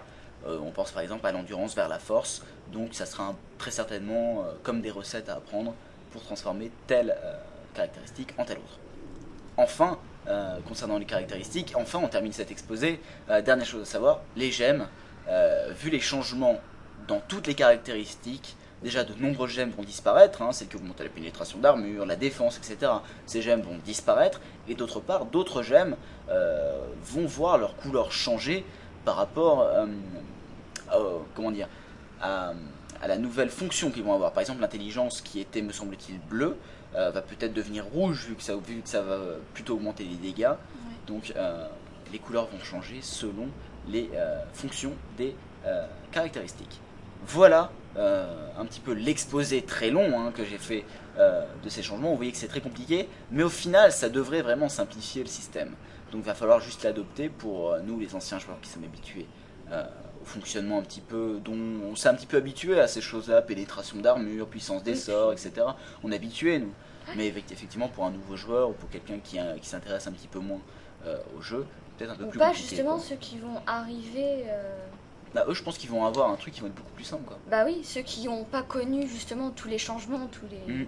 trucs comme ça, ils vont arriver directement là-dedans et ça va être plus simple que nous, on va se dire bon attends alors, là hâte c'est ça, le critique qu'est-ce que ça fait, je comprends plus rien. Non, et puis, et puis je pense que ça va être plus simple aussi d'expliquer, quoi, parce que va expliquer la différence entre parade, esquive. euh, bon, là, là, ils existeront toujours finalement, mais je veux dire, j'ai l'impression que ça va être un peu plus simple de les différencier, hein, euh, de par leur fonctionnement. La- le blocage qui bloque seulement 30%, l'esquive qui fait que tout simplement t'esquives un coup donc tu prends pas de dégâts, la parade qui est un petit peu, on se dit ouais parade, tu fais un jeu avec ton, avec ton épée, bon tu peux pareil deux coups d'affilée. Le blocage. machin. Voilà, c'est un petit peu plus comment Intuitif. dire intuitif voilà C'est c'était le mot que je cherchais c'est- je trouve que c'est le mot qui correspond parfaitement Euh, Florent je te demande pas ton avis je suis quasiment certain que tu trouves ça génial non? Bah, ça me. Bah, il y a certaines, bah, évidemment, certaines euh, caractér- enfin, évolutions de caractéristiques qui m'intéressent beaucoup en tant que démoniste. Mhm. Euh, mais même euh, sur le, le cas général, je trouve que ça, vraiment, ça simplifie euh, euh, certains, certains trucs parce qu'il y a des fois, on était. euh, Il y a certaines. euh, certaines stats qui étaient assez équivalentes mais on savait pas celle-là il y a peut-être ça qui est mieux mais peut-être ça maintenant ils ont simplifié que que tout soit soit mis dans une une Enfin, Ouais, là, c'est largement mieux il y avait aussi des trucs comme je sais pas résilience choisir entre la résilience ou plutôt des techniques de défense en joueur contre joueur ou de l'esquive ou je C'était veux dire, et même, surtout en PVE quoi enfin je veux dire en joueur contre environnement la résilience avait pris une certaine place aussi Oui, oui. ça servait vachement alors que c'était pas du tout fait pour ça et ça ça se cumulait avec d'autres techniques de défense C'est les magouilleurs qui faisaient ça aussi. C'est pour ça que je disais, les- cet esprit matheux, ils, ils ont vraiment compris le truc. Là, pour le coup, ça va tout les... Ça va tout. Euh, ouais, je, je bah- pense que ça restera quand même le theory crafting euh, gardera une place importante. Mais, mais mais ça- justement, ça, ça va être EP, je pense, du coup, la théorie crafting. Ouais, tu voulais dire quoi, Florent? Bah, Le théographie, enfin, ils vont changer. pour le coup, a- ils n'auront pas de cap à calculer. Ou alors, bah, s'ils Ouais, veulent vraiment voilà. savoir c'est quoi le maximum impossible, je pense qu'ils feront. C'est un peu, ils adorent ça. C'est un peu. On sera plus obligé d'être matheux Mais quoi, euh, pour réussir à faire du DPS différent. ou à Ou jouer, pas, tout simplement. je sais pas. Voilà. Je suis un peu sceptique. Ouais, déjà, rien, rien que le système des caps, moi, ça, ça m'énervait en fait. Euh, retenir des, euh, des chiffres que faut que j'atteigne. Oui, c'est euh, ça. Enfin, t'avais des moi en sites fait. Qui surtout, à chaque fois, tu étais obligé de composer avec le tes gemmes, etc. pour avoir ton cap ou pas, etc. Enfin bref, assez Oui, compliqué. les gemmes, Évidemment, on a parlé des gemmes, mais on, on a oublié de Les parler. gemmes, moi, je me. Mais Les enchantes. Oui, voilà, je voulais parler des enchantements aussi. Enchantements, euh, Ouais, euh, nourriture, etc. Il y aura beaucoup de choses qui vont disparaître, qui vont être modifiées, euh, suivant finalement, euh, bah, tout simplement, la modification dans les caractéristiques. hein. C'est ça. C'est une certitude. On vous a parlé d'une caractéristique qui allait apparaître tout à l'heure, euh, la maîtrise. Donc, euh, c'est une nouvelle caractéristique, et avec elle, cette caractéristique en fait accompagne un changement un peu plus important, un peu plus global aux arbres de talent. Euh, donc, globalement, ça va être quoi ces changements dans le fonctionnement des arbres de talent? En fait, ceux-ci vont devenir plus intéressants en ce qui concerne la diversification des spécialisations. Et normalement, vous ne devriez, vous ne devriez pardon, plus être obligé de choisir absolument un arbre de talent précis. Ou de moins d'aller chercher, par exemple, bah moi je suis mâche-feu, mais je dois absolument aller chercher euh, Dans la branche 15 arcane. points dans la branche arcane ou euh, 10 points dans la branche livre. Euh, je donne des exemples complètement faux. hein. Ne- me dites pas que je suis un mauvais mage pour ça. Mais euh, C'est des exemples comme ça. voilà, des exemples pris à l'emporte-pièce. Mais euh, C'est comme les chasseurs survie qui doivent aller chercher euh, dans la branche précision pour. euh, voilà quoi. Donc normalement, vous devriez plus être obligé de faire ça. Euh, pourquoi bah, En fait, ces changements consistent en trois bonus qui augmenteront. euh, ces bonus-là augmenteront selon le point, pardon, le nombre de points que vous aurez dépensé euh, dans votre arbre de talent. Donc les deux premiers bonus, du moins, augmenteront selon le nombre de points que vous aurez dépensé dans un arbre de talent. Et quand je parle d'un arbre de talent, c'est une branche précise. hein. Par exemple, pour un mage, ça serait dans la branche feu. Donc plus j'aurai mis de points dans la, branche feu, tout d'abord j'aurai une augmentation passive de mes dégâts, euh, et pour les soigneurs des soins, et pour les tanks des chances de survie, donc selon l'aspect. Donc euh, je suis mage, j'aurai une augmentation des dégâts. Euh, Caroline est prêtre spéil, elle aura une augmentation de ses soins passives, et Florent peut être un chevalier de la mort euh, givre, lui il aura une augmentation de ses chances de survie. En plus, t'as bien choisi parce que j'ai un reroll euh, prêtre heal. Florent, il me semble que c'est quoi ton reroll toi? Si tu en as un d'ailleurs. c'est un heal. Ah, C'est bon, un zut, payoff. mauvais choix. Bon, c'est pas grave, j'ai pas Deuxième, bonus, euh, l'augmentation passive, encore une fois, d'une caractéristique liée à la classe euh, et à la spécialisation. Donc par exemple, euh, pour les prêtres, un prêtre encore heal, je prends l'exemple, le prêtre heal, lui, une caractéristique principale de sa classe et de sa spé, ça sera l'esprit. Et bah, via les points de talent qu'il aura dépensés dans son arbre de soins, et bah l'esprit, euh, la régène liée, la, la régénération des points de mana liés à l'esprit sera augmentée. Donc un point d'esprit, au lieu de rendre 5 de mana, bah, il rendra 6 de mana, il rendra 7 de mana ou 8 de mana, selon le nombre de points investis dans euh, la branche sacrée. Donc euh, ça c'est pour les, les prêtres, pour, le, pour reprendre l'exemple avec les mages, ça serait peut-être le pourcentage de coups critiques, ou l'intelligence, ou le, le bonus, le bonus au, la puissance des sorts accordé par l'intelligence, etc., etc. On peut imaginer beaucoup de choses. Donc ça sera un fonctionnement plutôt passif. Ça c'est deux fonctionnements passifs qui se verront pas mais qui augmenteront finalement pour les monospés, entre guillemets. hein. Euh, Quelqu'un qui aura fait un arbre avec 30 points et un autre avec 40 points, finalement il sera pas très avantagé euh, par rapport à quelqu'un qui aura mis vraiment 60 points dans un arbre. Donc les hybrides. euh, Les hybrides risquent de prendre un petit peu cher quoi. Déblocage aussi, troisième bonus, et c'est là où la maîtrise intervient, déblocage d'une nouvelle amélioration qui sera unique à la branche de votre arbre de talent, euh, et qui sera améliorée via donc la maîtrise. Par exemple, je suis mage, et ben j'aurai une nouvelle, enfin plutôt, pour prendre l'exemple du prêtre heal, ça va être plus simple, je, suis un prêtre heal, et ben je vais avoir quelque chose qui va me permettre euh, de d'augmenter, euh, je sais pas, euh, quand je fais un soin par exemple instantané, et ben il y aura un déblocage d'une nouvelle amélioration liée à mon arbre de talent qui fera passivement, dès lors que je ferai un soin instantané, et bien il y aura aussi un soin sur, le, sur la durée Sur qui va être euh, appliqué à ma cible. Pour un prêtre discipline par exemple, qui lui est plus euh, basé sur les techniques de protection des autres, lui bah, par exemple ça va être plus de points absorbés par son bouclier, etc. Donc là c'est une, une augmentation, une amélioration euh, passive, certes, mais une amélioration qui est vraiment très ciblée pour chaque classe et pour chaque spé vraiment.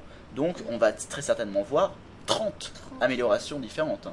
10, 10 classes, 3, spécialisations par classe, donc 30 améliorations uniques, euh, qui, qui donc seront améliorées, elles, par la maîtrise et non pas par le nombre de points dépensés, me semble-t-il. Oui. Euh, donc, on vous l'a dit, ça favorise un petit peu les monospés, euh, dans ce sens que un second arbre de talent, ils l'ont dit en plus, si vous mettez par exemple 40 points en feu et 30 points en givre, et ben ça sera seulement les 40 points en feu qui seront pris en compte. Les 30 points en givre, on s'en fiche, ça vous apporte 0 points. Ça ne sera pas du tout affecté. Euh, donc ça sera seulement votre score maximal dans un, arbre, qui sera considéré comme votre arbre attitré. Euh, par contre, les bonus, quand même, risquent d'être limités à 50 ou 55 points. Par exemple, mon augmentation passive de dégâts, euh, son maximum sera si j'investis 50 ou 55 points dans feu. Si j'investis 56, 57, 58, 59, 60 points, ça n'augmentera plus. Ça ne donnera plus de bonus, tout simplement pour ne pas se sentir obligé vraiment de rester dans l'arbre feu et mettre par exemple des talents complètement euh, idiots qui servent à rien, quoi, dans ce cas-là. Donc, évidemment, il y aura comme une certaine limite à ça, et on vous permettra d'être un petit peu hybride, mais pas trop. De toute façon, les talents qui ne servent à rien, entre guillemets, comme tu disais, vont être normalement euh, supprimés ou remaniés. Mais en fait, en fait, il y a un truc assez intéressant avec ça, c'est que ils avaient pris l'exemple, je crois, euh, d'un mage. Enfin, moi, je reprends l'exemple d'un mage. Du moins, je sais plus si c'était leur exemple, mais le mage qui a un truc, qui lui, un, un talent qui lui dit, bah tiens, ce talent-là augmente de 1% vos dégâts pour chaque fois que vous investissez dedans. Mm. Et un autre talent qui dit, euh, bah ce talent euh, augmente la durée de, je sais pas, ou alors applique une explosion sur votre sur votre ennemi. Mais en même temps, si j'investis mon point dans l'explosion, qui est un truc un peu plus rigolo, qui est un peu plus, euh, un peu moins passif ou un peu moins, euh, un peu plus palpable entre guillemets, et ben si j'investis un point sur ça, je sais quand même qu'il y aura une augmentation, une augmentation passive de mes dégâts, une augmentation passive de la, passive de la caractéristique liée à ma classe, Ouais. etc. Donc au final, je gagne quand même un pourcent de dégâts un peu. Ouais. Il y a quand même un bonus euh, en ça. Donc les, les talents qui étaient dits obligatoires, qui augmentaient seulement les dégâts, euh, les soins sur le temps, etc., les trucs, les, les points invariants, devraient être un peu moins importants. Moi personnellement, je pense, parce que j'aime bien le théorie crafting, qui, re- qui restera quand même Là, des, arbres de talent. Ouais, là, le théorie crafting, il va être Mais, mais je pense quand même qu'il va rester euh, des arbres entre guillemets, euh, comment dire, fixe, enfin ouais. voilà, des arbres qui seront dits meilleurs arbres possibles. Oui, je pense aussi. euh, qui, qui associeront les trucs dits obligatoires et, les, euh, et en plus les bonus liés à- au changement aux arbres de talent, aux bonus d'augmentation passive. Mais bon, j'espère quand même qu'on va voir un peu plus, un peu plus de, de spécialisation qui était un petit peu invisible jusqu'à aujourd'hui. Mm. Euh, ou du moins pas très appréciée dans certains domaines. Par exemple, les spé-feu en PVP, quoi, c'est impossible aujourd'hui. Pourquoi pas espérer peut-être de la spé-feu en PVP un jour Euh, pour les mages. Florent, tu es bien silencieux depuis le début. euh, nous as-tu fait une syncope ou es-tu encore là? Non, je suis encore là. T'es encore là? T'es encore là J'ai l'impression qu'il est décédé, Florent, très bien. Non, non, mais euh, bah oui, je, suis- complètement d'accord. Ça, je me demande, est-ce que ça va euh, permettre à que, comme vous avez dit, enfin, je pense, enfin, c'est vrai que c'est, moi, c'est le truc que- qui m'embête en fait avec les arbres de talent, c'est qu'il y a toujours euh, tout le monde qui choisit euh, un arbre de talent euh, qui est le meilleur et tout le monde soit identique. Euh, S'il y avait un peu plus de, C'est un peu plus diversifié. et voilà, et que ça soit avec un peu équivalent et qu'après c'est suivant euh, euh, plus comment tu aimes jouer plutôt que comment tu peux être le plus fort. Hmm. euh, Ah. Ça serait intéressant. Quoi. Paradoxalement, ils avaient dit aussi qu'ils aimaient pas le truc qui disait, euh, par exemple, je sais pas, t'as investi tes 55 points obligatoires pour ta spé, et ensuite ils, ils aimaient pas le fait, par exemple, que parfois on disait, bon voilà, bah, il vous reste 10 points à investir, vous les investissez où vous voulez, parce que ça sert à rien. Et ils aimaient pas non plus le truc qu'on se dise, ils préfèrent qu'on fasse des choix dans le sens où on manque de points de, Ouais, de, de de talent. talent, que le fait qu'on se dise, oh putain, il me reste 10 points de talent, il faut absolument que je les mette dans mon arbre, quoi. Là, ils se disent, non, c'est pas possible de faire ça. Ah, les points vont être précieux. Voilà quoi, ils espèrent rendre les points précieux du moins. J'espère qu'ils vont y arriver. Euh, la tâche n'est pas simple parce que en termes d'idées, après, il faut avoir un paquet d'idées quand même pour remplir euh, Puis il y a toujours 30, des petits malins qui 30 arrivent. branches. Oui, un peu, il y a toujours les petits malins ensuite qui, euh, qui arrivent à détourner les problèmes. Mais, euh, mais c'est un problème pas simple, assez épineux. Moi, je trouve ce changement assez, assez intéressant. J'attends de voir les retombées. Des, bah, c'est à peu près tout euh, pour, du moins changements. voilà pour ces changements à cataclysme technique hein. et on va passer euh, aux changements de cataclysme qui ceux-là vont être euh, beaucoup plus spoil en fait hein. ça, va, Ah être- oui, ça va oui. toucher un peu plus l'histoire et et comment dire La configuration. voilà la configuration spatiale de la zone etc donc c'est plus technique c'est du spoil donc si vous ne voulez pas entendre parler de cataclysme nous vous proposons d'aller à la minute 1h 28 minutes et 0 secondes voilà, donc si vous êtes encore là, c'est que vous souhaitez entendre les infos de Cataclysme. Et toutes les infos de Cataclysme de ce mois-ci viennent du chat Twitter, euh, du, euh, enfin, toutes les infos. Les informations non techniques. hein. Les techniques, je pense que vous en avez eu un bon paquet avant. Euh, là, les infos un Vous peu... en hein. avez marre. Voilà, je pense que on les a bien assommés, je crois, avec 4 heures de- d'infos. Ouais, là je Euh. crois qu'ils font dodo. Voilà. J'espère que tu vas les réveiller avec ta partie histoire. Ah, bon, on verra ça après. Euh, Twitter, qui nous a dit, enfin plutôt les développeurs sur Twitter qui nous ont dit, euh, tout d'abord des infos un peu, un peu générales sur Cataclysme. Euh, et tout d'abord non avec la... négligeable. Comment? Mais non négligeable. quoi. Non négligeable, c'est vrai, parce que ça donne des infos en fait sur l'histoire, sur ce qui va passer à Cataclysme. Je vais peut-être je vais peut-être te laisser en parler en premier, Florent, décidément, dès que c'est Twitter, on te laisse en parler. Ouais, c'est on se demande pourquoi. Euh. Donc euh, la première info est en rapport euh, avec les Maltaires de l'ouest et de l'est. Euh, vu que le roi Lich est mort et que donc le monde d'Azeroth euh, tombe dans le chaos avec un gigantesque cataclysme, euh, les euh, Maltaires seront donc enfin libérés du fléau. Du joug du fléau. Ce qui est logique en fait. Oui. Ce qui est que- logique, vu le- que le roi Lich perd disons son influence et que bon, Bah, les- voilà, les c'est le bordel un peu en. Azeroth. En fait, ça- c'est assez intéressant de voir quand même l'enchaînement des, euh, des extensions, quoi. Se dire, bon voilà, il y a quand même eu un impact euh, de Wrath of the Lich King sur le monde, et on se dit qu'on n'a pas fait ça pour rien, quoi, le tuer pour rien. Non, vraiment, il y a une évolution. Les peurs de certains qui étaient comme quoi un MMO est fixe, un MMO RPG est fixe, et c'est ça qui euh, Ça forcément annonce sa mort. Voilà, ce qui forcément annonce sa mort, parce qu'il y a toujours un seul chemin pour arriver à la chose, et bah là non. Euh, Blizzard montre bien quand même euh, sa capacité euh, à évoluer et à modifier les choses, et euh, nous évidemment on adore ça. Donc ça va peut-être redevenir Lord Eron. Bah, c'est voilà, la question qui se pose, c'est que bon, euh, si ce n'est plus contrôlé par le fléau, les Maltaires, c'est pas vraiment le meilleur nom choisi. Non. Euh, donc, C'est si vrai, mais ça alors- revient verdoyant, etc., faudrait peut-être changer de nom. Donc- les, En bonne les terre. bonnes Ah j'allais le faire Ah Ah, les, je sais pas, pommes non, Lord des terre, hein, mon Tout pomme- simplement. elle était nulle, cette blague. Les pommes de terre. non, non, passons. Euh, blague pourrie, passons à la prochaine info. Il va donc y avoir l'apparition euh, de sous-marins gnomes et de sous-marins gobelins euh, comme moyen de transport entre guillemets public. Donc comme les zeppelins qu'on a aujourd'hui, comme les bateaux, et ben là on aura des sous-marins gnomes.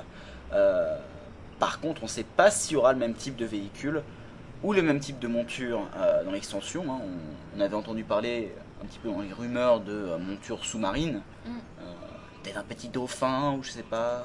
Bah, il y a déjà la tortue, mais bon. Ouais, mais elle, elle faisait pas. des petits, des petits Ouais. trajets là, je sais Voilà, donc peut-être des véhicules qui, euh, qui augmenteront la, la vitesse dans l'eau. Et je- moi, je, moi, j'y crois. Personnellement, je crois aux véhicules marrant, sous l'eau. ouais.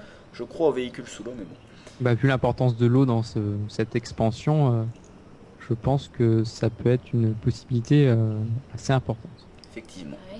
Euh, on s'excuse en deux petites secondes de la qualité sonore peut-être des, euh, des cinq dernières minutes juste avant. On s'est rendu compte que ça avait un peu baissé. On espère que ça n'a pas été catastrophique. Mais euh, on va continuer, on espère que ça a réaugmenté.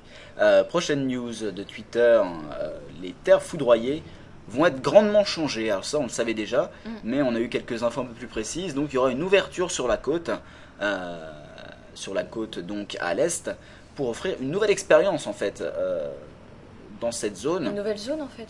Bah ouais, certainement, hein, peut-être des nouvelles quêtes, etc. qui vont apparaître. Parce que c'est vrai que les terres foudroyées, quoi, les quêtes qui est là-bas sont pas. euh, Pas ouais, énorme. sont un peu. Voilà quoi. C'est- Elles j'ai sont pas trop- redondantes là. Bah, elles te demandent de tuer des Il n'y a pas Animaux, grand quoi. chose. Tout le Enfin, monde de côté tuer Alliance. des animaux. Mm. Euh, C'est peut-être ça. d'aller faire le tour des, des bastions orques aussi, mais c'est tout. Enfin, Mais c'est pas très intéressant. non, c'était pas, c'était pas terrible.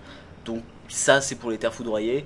Euh, en termes euh, géographiques, il y a aussi, bon, je savais déjà les 1000 pointes qui vont être submergées, mais ça a été répété. Et les salines, donc, qui vont devenir un lac. Un lac euh, salé, donc. Autre changement général, avant de passer au changement gameplay, euh, les zones de départ de toutes les races euh, de base, entre guillemets, donc pas les nouvelles races, donc pas les, pas, Les pas les dire, pas les gobelins et pas les worgen, toutes les races de base devraient être quand même revues pour les rendre un peu plus attractives euh, et intéressantes. Effectivement, les, contrairement euh, à la zone de départ par exemple des Death Knight, des Chevaliers de la Mort, on se rend bien compte que, euh, enfin, c'est vraiment. comment C'est dire mou. oui, Oui. c'est vraiment pas le même type de départ. Quoi. On sent bien que c'est pas le même niveau technique. euh, on sent bien qu'il y avait peut-être pas la maturité non plus euh, lorsque ça a été euh, créé ces zones-là. Puis c'est Donc- basé sur le roi Lich, alors comment ils vont faire? Non, mais celle-là ils vont pas la revoir. C'est les, c'est les Ah, zones de, de ah, tous les, autres. Ah d'accord. Les gnomes, les, euh, Les, les elfes de la nuit, les nains. les, je dis les gnomes, les nains, tu vois, c'est les mêmes, mais c'est pas grave. Non, Euh, c'est pas les mêmes. Si, c'est les mêmes. Les gnomes, ils sont plus petits. Je parlais des zones de départ. D'accord. Je prends mon ton méchant dans ces cas-là. Euh, Méchant. donc, mais par contre, elles, enfin, ils ont prévenu, elles ne seront pas aussi travaillées que celles des gobelins ou des worgen, mais on devrait peut-être voir deux trois petites choses nouvelles. Ça, ça fera plaisir lorsqu'on aura envie de redécouvrir un petit peu le jeu. Ce qui est pas étonnant parce que, enfin, c'est quand même euh, l'astuce avec cette expansion, c'est en même temps ils refont tout la, charte graphique de l'anci- l'ancien monde, qui peut-être amènerait d'autres jeux, euh, d'autres joueurs parce que le, le monde aura été refait et sera largement plus d'actualité. C'est vrai. Euh, tout à fait vrai. On passe aux news concernant le gameplay. Et tout d'abord, bon, on vous en a parlé. Avec les changements des statistiques à Cataclysme, et bah toutes les pièces d'équipement, tous les consommables verront leurs statistiques modifiées. On va pas revenir dessus. Euh, Vous êtes déjà assez saoulés. On vous a déjà assez saoulé, mais ils ont euh, répété cela durant le chat Twitter. On vous le répète euh, en tant Encore que bon fois. journaliste. Journaliste dont on reparlera tout à l'heure.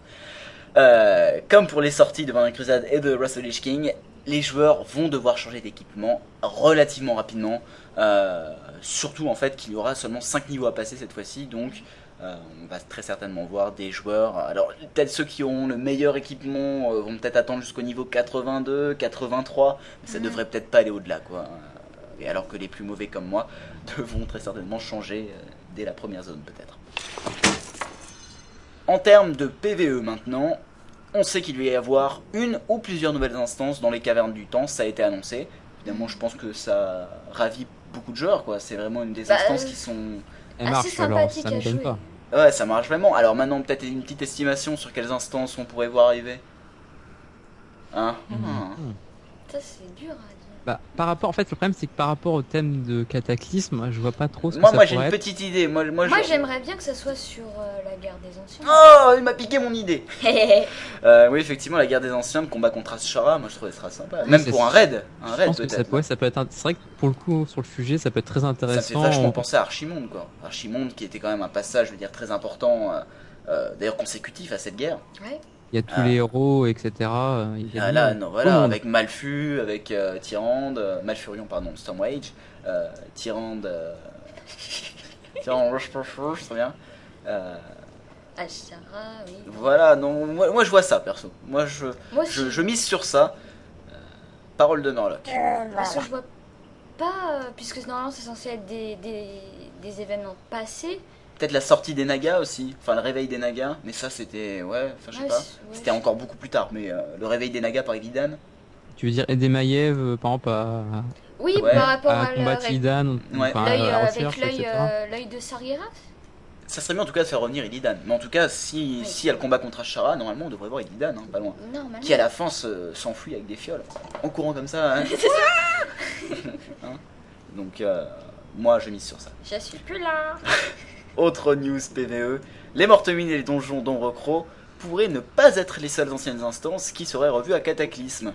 Euh, bon, les développeurs ont annoncé qu'ils se focalisaient quand même sur les nouvelles instances avant tout, hein, donc euh, ne vous attendez pas à une... Enfin, ce n'est pas une promesse comme quoi il y aura d'autres instances qui devraient être revues à Cataclysme. Enfin, quand je dis revues, c'est euh, remonté en termes de niveau, hein, entre niveau 80 et 85. Mais ils ont annoncé que ça pourrait ne pas être que les seules instances. Moi je verrais bien Marodon perso. Hum, oui. Le retour de Marodon. Euh, Karazhan.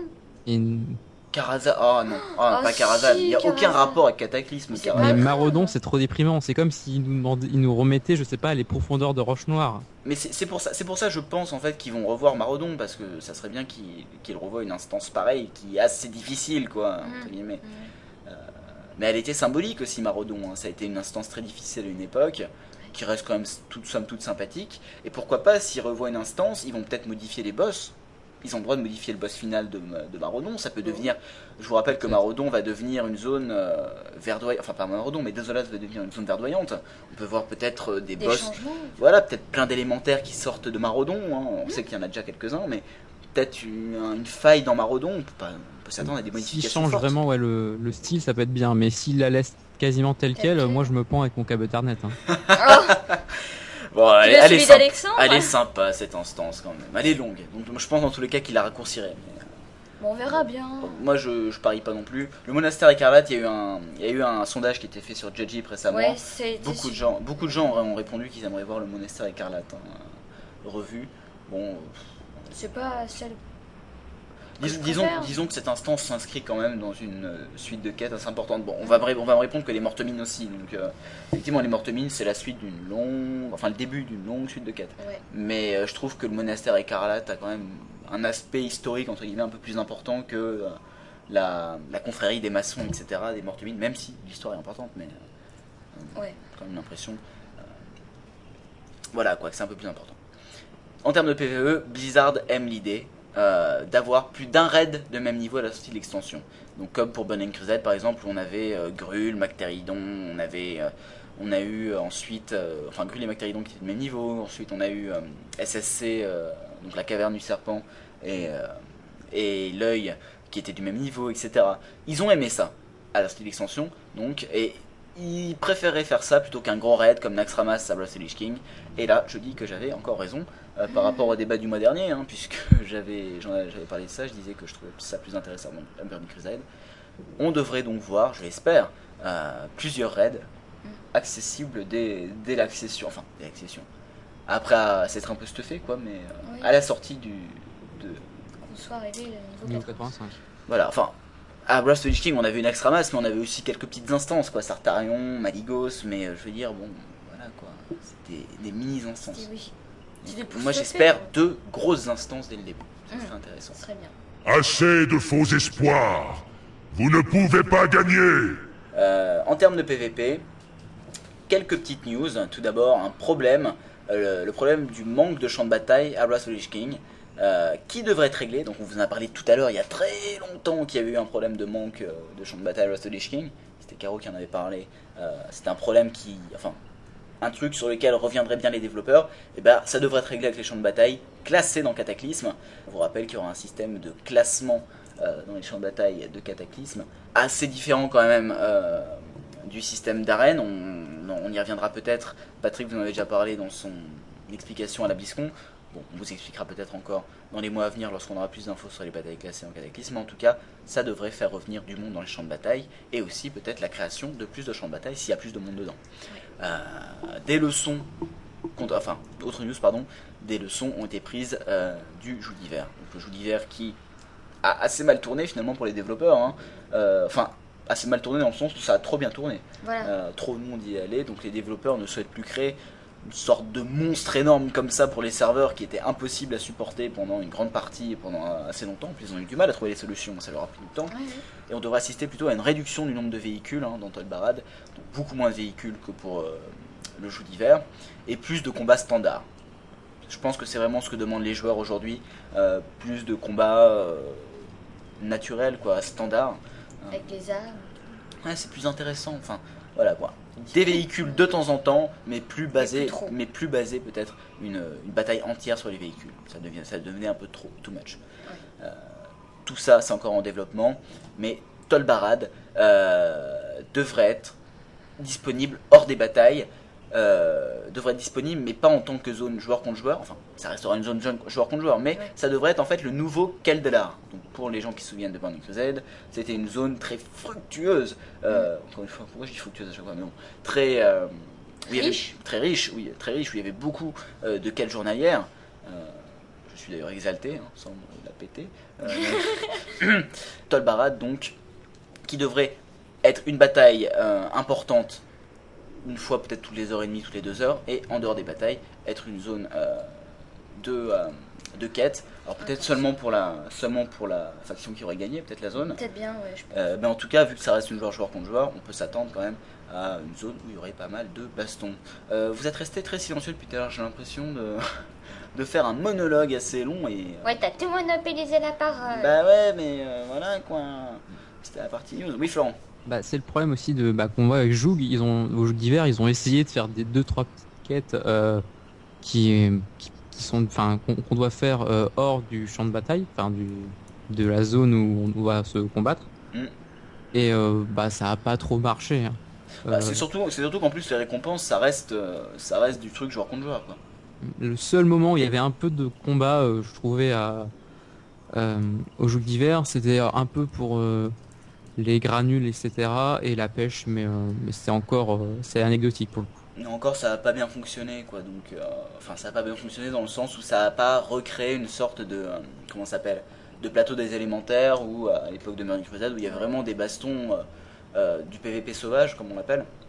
Là, il n'y a pas eu, il y a pas eu cette dynamique qui a été refaite euh, avec the Lich King. Il n'y a pas eu des énormément de, de joutes quoi. Moi, je suis allé farmer à plusieurs reprises, hein, aller pêcher, etc. J'ai pas croisé beaucoup de monde en dehors des batailles quoi. C'était vraiment, euh, voilà, on se rejoint tous pour la bataille, on fait exploser le serveur, puis on repart après. Voilà. Là, ça devrait être une zone qui devrait être plus peuplée et peuplée euh, à peu près tout le temps. Donc, Tolbarad, encore quelque chose à surveiller. Et euh, eh bien, c'est tout pour la partie news. Euh, donc, j'espère qu'on qu'on n'a pas été trop long sur les détails techniques, mais on pense que, enfin, je pense que c'est assez important de, euh, de bien vous expliquer euh, les modifications qui seront apportées euh, à Burning Crusade. Modifications qui, je trouve, ait pas sont- trop de surprises pour vous. Ouais, et puis je trouve ça, je trouve ça intéressant de voir les réactions des développeurs face aux divers problèmes qu'ils ont rencontrés. Mhm. Euh, à l'époque de Burning Crusade, lorsqu'ils avaient sorti cette, cette extension, ils, étaient, ils partaient, entre guillemets, je n'ai pas envie de dire de rien, mais ils partaient d'un, d'un, d'un jeu qui était, comment dire, évolué certes, mais pas trop compliqué encore. Où Vanilla avait assez évolué, mais évolué assez sobrement. Burning Crusade a apporté beaucoup de choses. Et euh, the Lich King a voulu mettre la barre un peu trop haut peut-être et a créé beaucoup trop de choses. Donc on espère retourner sur quelque chose d'un peu plus simple à Cataclysme. C'est, c'est l'impression que ça me donne personnellement. Euh, Cataclysme, c'est synonyme de changement. C'est peut-être aussi synonyme de simplification. Espérons-le. Ou de bordel, pour le coup. Ou de, ou de ratage total et de euh, passe de 12 millions de joueurs à 1 million. Ouais, enfin, faudrait vraiment qu'il se rattrape. Non, je, je pense pas. Je pense que ça promet. Je pense aussi. Et on va donc passer à la partie euh, rédactionnelle.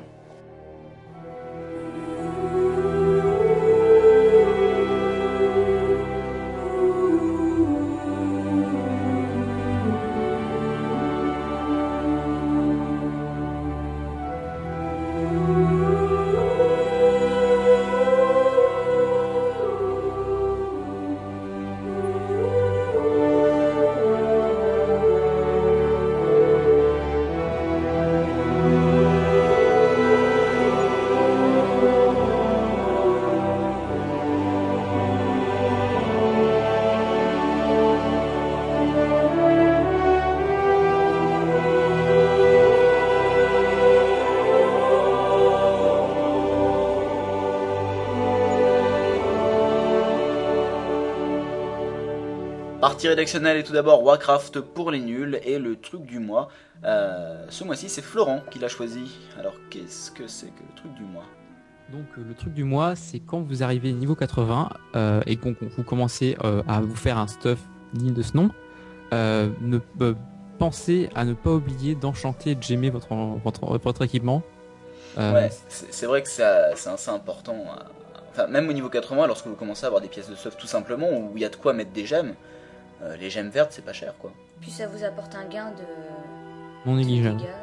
Ouais, parce qu'en fait, la, la différence entre une gemme... Bon, maintenant, la différence entre une gemme verte et une gemme, une gemme épique est importante. Oui. Mais la différence entre une gemme verte et une gemme bleue est pas énormissime, quoi. Donc, euh, je veux dire, sur le, le prix, enfin, en comparaison, est, est très différent. Donc, même si vous avez un objet vert de quête, n'hésitez pas à aller acheter une petite gemme verte, ça, ça augmente bien les, les capacités. Mais en parlant de gemme épique, il me semble que Florent, tu voulais parler euh, d'un autre petit truc, non?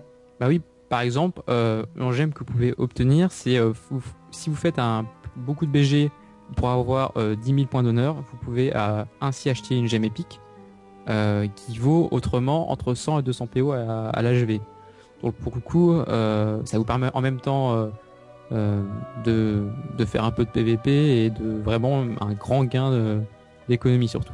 Qui le truc qui m'intéresse. Je reconnais bien là, Florent. Je reconnais ton âme gobeline dans ces mots. Euh, donc effectivement, oui, ça permet d'économiser un peu d'argent.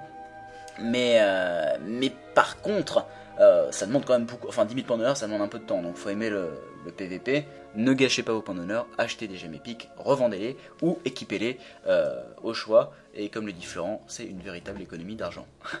Peut-être que. Est-ce que je peux rajouter un petit truc du mois? Non. Vas-y. Non? Ah d'accord, bon bah ok, c'est mort. Non, c'est pas Euh, eh bien, on passe au mode. Bon, allez, je rajoute quand même. Euh, petit truc du mois pour ceux qui ont, ont peut-être une mésaventure euh, malheureuse. Vous en train de pêcher, peut-être, je ne sais pas, au joug d'hiver ou euh, euh, dans une contrée lointaine des, euh, de Norfandre. Vous êtes en train de pêcher, évidemment, vous remontez sur votre monture et vous vous inscrivez dans un BG. On parlait de BG à l'instant.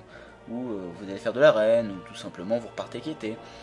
Mais c'est- ça fait toujours idiot, mais vraiment, vraiment bête, quoi. Euh, au moment où, où vous vous retrouvez dans le BG et vous vous dites, mais je tape, je tape pas fort, quoi. Tu vois, tu- à ce moment-là, il y, a y un petit peu le doute qui s'insinue. euh, Mes capacités de DPS euh, sont mauvaises. Pensez à équiper votre arme euh, Oui. quand, quand vous avez fini de pêcher. Non, franchement. sinon, on a un DPS de moule pour pas Oui, faire non, c'était pas agréable. hein. Moi, c'était en raid plutôt, donc j'arrive en raid, tu vois, tranquillou. Moi aussi, Si, mais, mais c'est quoi ton DPS de merde? Ah je mets- J'ai oublié d'équiper mon arme. Ouais, tu ouvres ton sac, tu vois plein de poissons, tu fais ah j'ai compris. Moi, c'est pas comme si euh, quasiment à chaque fois que je pars en donjon aléatoire, euh, vu qu'en plus je- j'ai un chapeau pour augmenter euh, ma compétence de pêche, je me ramène avec mon petit chapeau de pêcheur et euh, ma canne à pêche et je ne me rends compte évidemment euh, soit aux trois quarts de l'instant, soit on me le dit tellement je suis pas doué. Alors pourtant j'ai ma j'ai mon personnage en face de moi quoi et surtout de Mhm. dos, c'est-à-dire que je vois la, la, la canne à pêche derrière.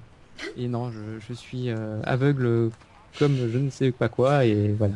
Un, cha- un chapeau qui ressemble à un autre chapeau, n'est-ce pas? Me semble-t-il. Euh, oui, oui, oui, euh, oui. C'est chapeau. en fait j'ai le chapeau euh, IRL et euh, in-game en fait, c'est un peu ça. Donc tu augmentes ta compétence pêche dans la vraie vie, c'est très important pour euh, pécho, euh, pêcher. Euh, Pécho. rien, dit, rien dit, très bien. Nous passons au mode du mois. Non, faut qu'on arrête les blagues vaseuses. À chaque fois, on se fait, Ah, on mais se là, fait- c'était un lapsus, c'est on pas se ta fait faute. insulter. Ah d'ailleurs, en fait, si vous voulez insulter Caro, euh, petite info, vous pouvez maintenant lui envoyer Des mails. euh, des mails à caro@frenchpin.com. Donc elle a, elle a- elle a son adresse perso. Euh, on rappelle peut-être les adresses perso euh, de Florent euh, et la mienne. Florent, toi c'est florent@frenchpin.com, c'est ça Voilà. Et moi c'est alex@frenchpin.com. Euh, et évidemment, si vous voulez envoyer un message de, à toute l'équipe directement, à une boîte que l'on consulte tous, vous l'envoyez à afr.frenchpin.com. C'est la boîte euh, par laquelle vous pouvez ouais, communiquer euh, généralement. Le mode du mois donc, parce qu'après ces petits euh, Intermède. intermèdes, euh, non pas musical, hein, quoique, Florent aurait pu nous chanter un petit truc. Tout, tout, tout, tout, tout, tout, tout. Non là là, non, non, mais Florent, Florent a un, a un don pour faire les jingles. Tu veux pas nous faire un jingle pour un mode du mois, non? S'il te plaît. Ah mais euh, le mode du mois.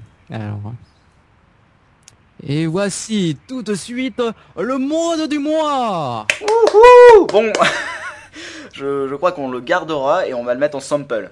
Euh, alors, le mode du mois, c'est Caro qui s'en occupe. Maintenant, comme d'habitude, hein, j'ai envie de dire. Ça y est, c'est moi, m'a m'a Donc, le mode du mois, c'est deux modes en fait.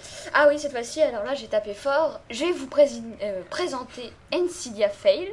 et Mage Nuggets. Non, ce n'est pas un menu chez McDo. Zut. Ouais, je sais que t'as faim, mais on va attendre. Ok. Donc, Fails. Euh, donc, c'est un add-on qui affiche sur le canal de discussion toutes les erreurs commises par les raiders.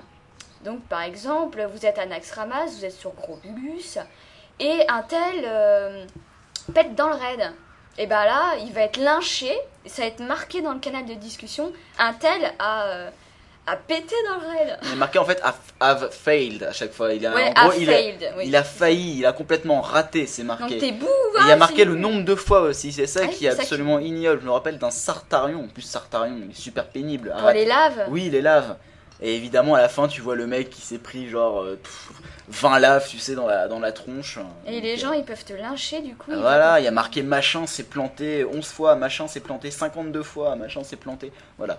Je trouve cette add-on absolument dégueulasse et en même temps super pratique. Oui, Donc, euh, mais bon. Moi je dis que c'est dégueulasse, mais euh, en tant que, enfin, si c'est il y a juste euh, l'équipe de qui gère le raid qui l'a, c'est-à-dire les officiers, par exemple le Non, non, non, ça peut être Non. mis sur le canal de Oui, Red. mais hein. c'est ça le problème. Euh, C'est si Non, encore il y a juste le- les officiers, etc. Là, ça permet de savoir, euh, lui dire après, à la fin du raid, euh, t'as ça que t'as pas fait très bien, tu pourrais la prochaine fois essayer de faire attention, etc. Alors que là, c'est un lynchage public. Mais euh, oui, mais ça fonctionne en même temps parce que t'es t'es un, peu- t'es un peu sous tension, t'as pas Du envie de te tromper. Ouais, mais là, du coup, euh, les gens, ils sont beaucoup plus réactifs Sur- beaucoup surtout- plus attentifs. hein. Surtout quand il y a des hauts faits, parce qu'il y a beaucoup Bien de hauts faits qui demandent de pas que personne dans le raid se prenne un truc ou un tel truc. Ça. Effectivement, pour Sartarion, il y a la chose qui demande de se prendre aucun, aucune Aucune lave. Par contre, je crois que c'est un haut fait personnel, mais euh, C'est pas, pas global. Mais bon, euh, certains hauts faits voilà, qui demandent de pas se faire shooter. Par exemple, comment il s'appelle? Ah, Tadius, Oui. euh, qui demande de pas se faire exploser. Que j'ai d'ailleurs. Qu'aucune euh, Oui, que positif de- et négatif s'explose. Enfin, voilà. Tu changes bien de Enfin bref, add-on euh, qui est très pratique pour les raid leaders, Oui, voilà, mais euh, que je pense tous les membres de raid euh, redoutent. N'a- N'aime pas trop, euh, effectivement. Mage Nuggets, Donc, Mage Nugget, c'est bah là, c'est à l'honneur. Les mages sont à l'honneur. Donc, euh, je vais expliquer. Ouais, voilà, tu connais peut-être, Alexandre? Elle est mage, oui. Non, Ah, mais. Mage, la non. Mage Nuggets, pas du tout. Je connais les. Bah alors, euh, en fait, euh, ça t'indique, sous forme de petites fenêtres, toutes les indications importantes pour les mages.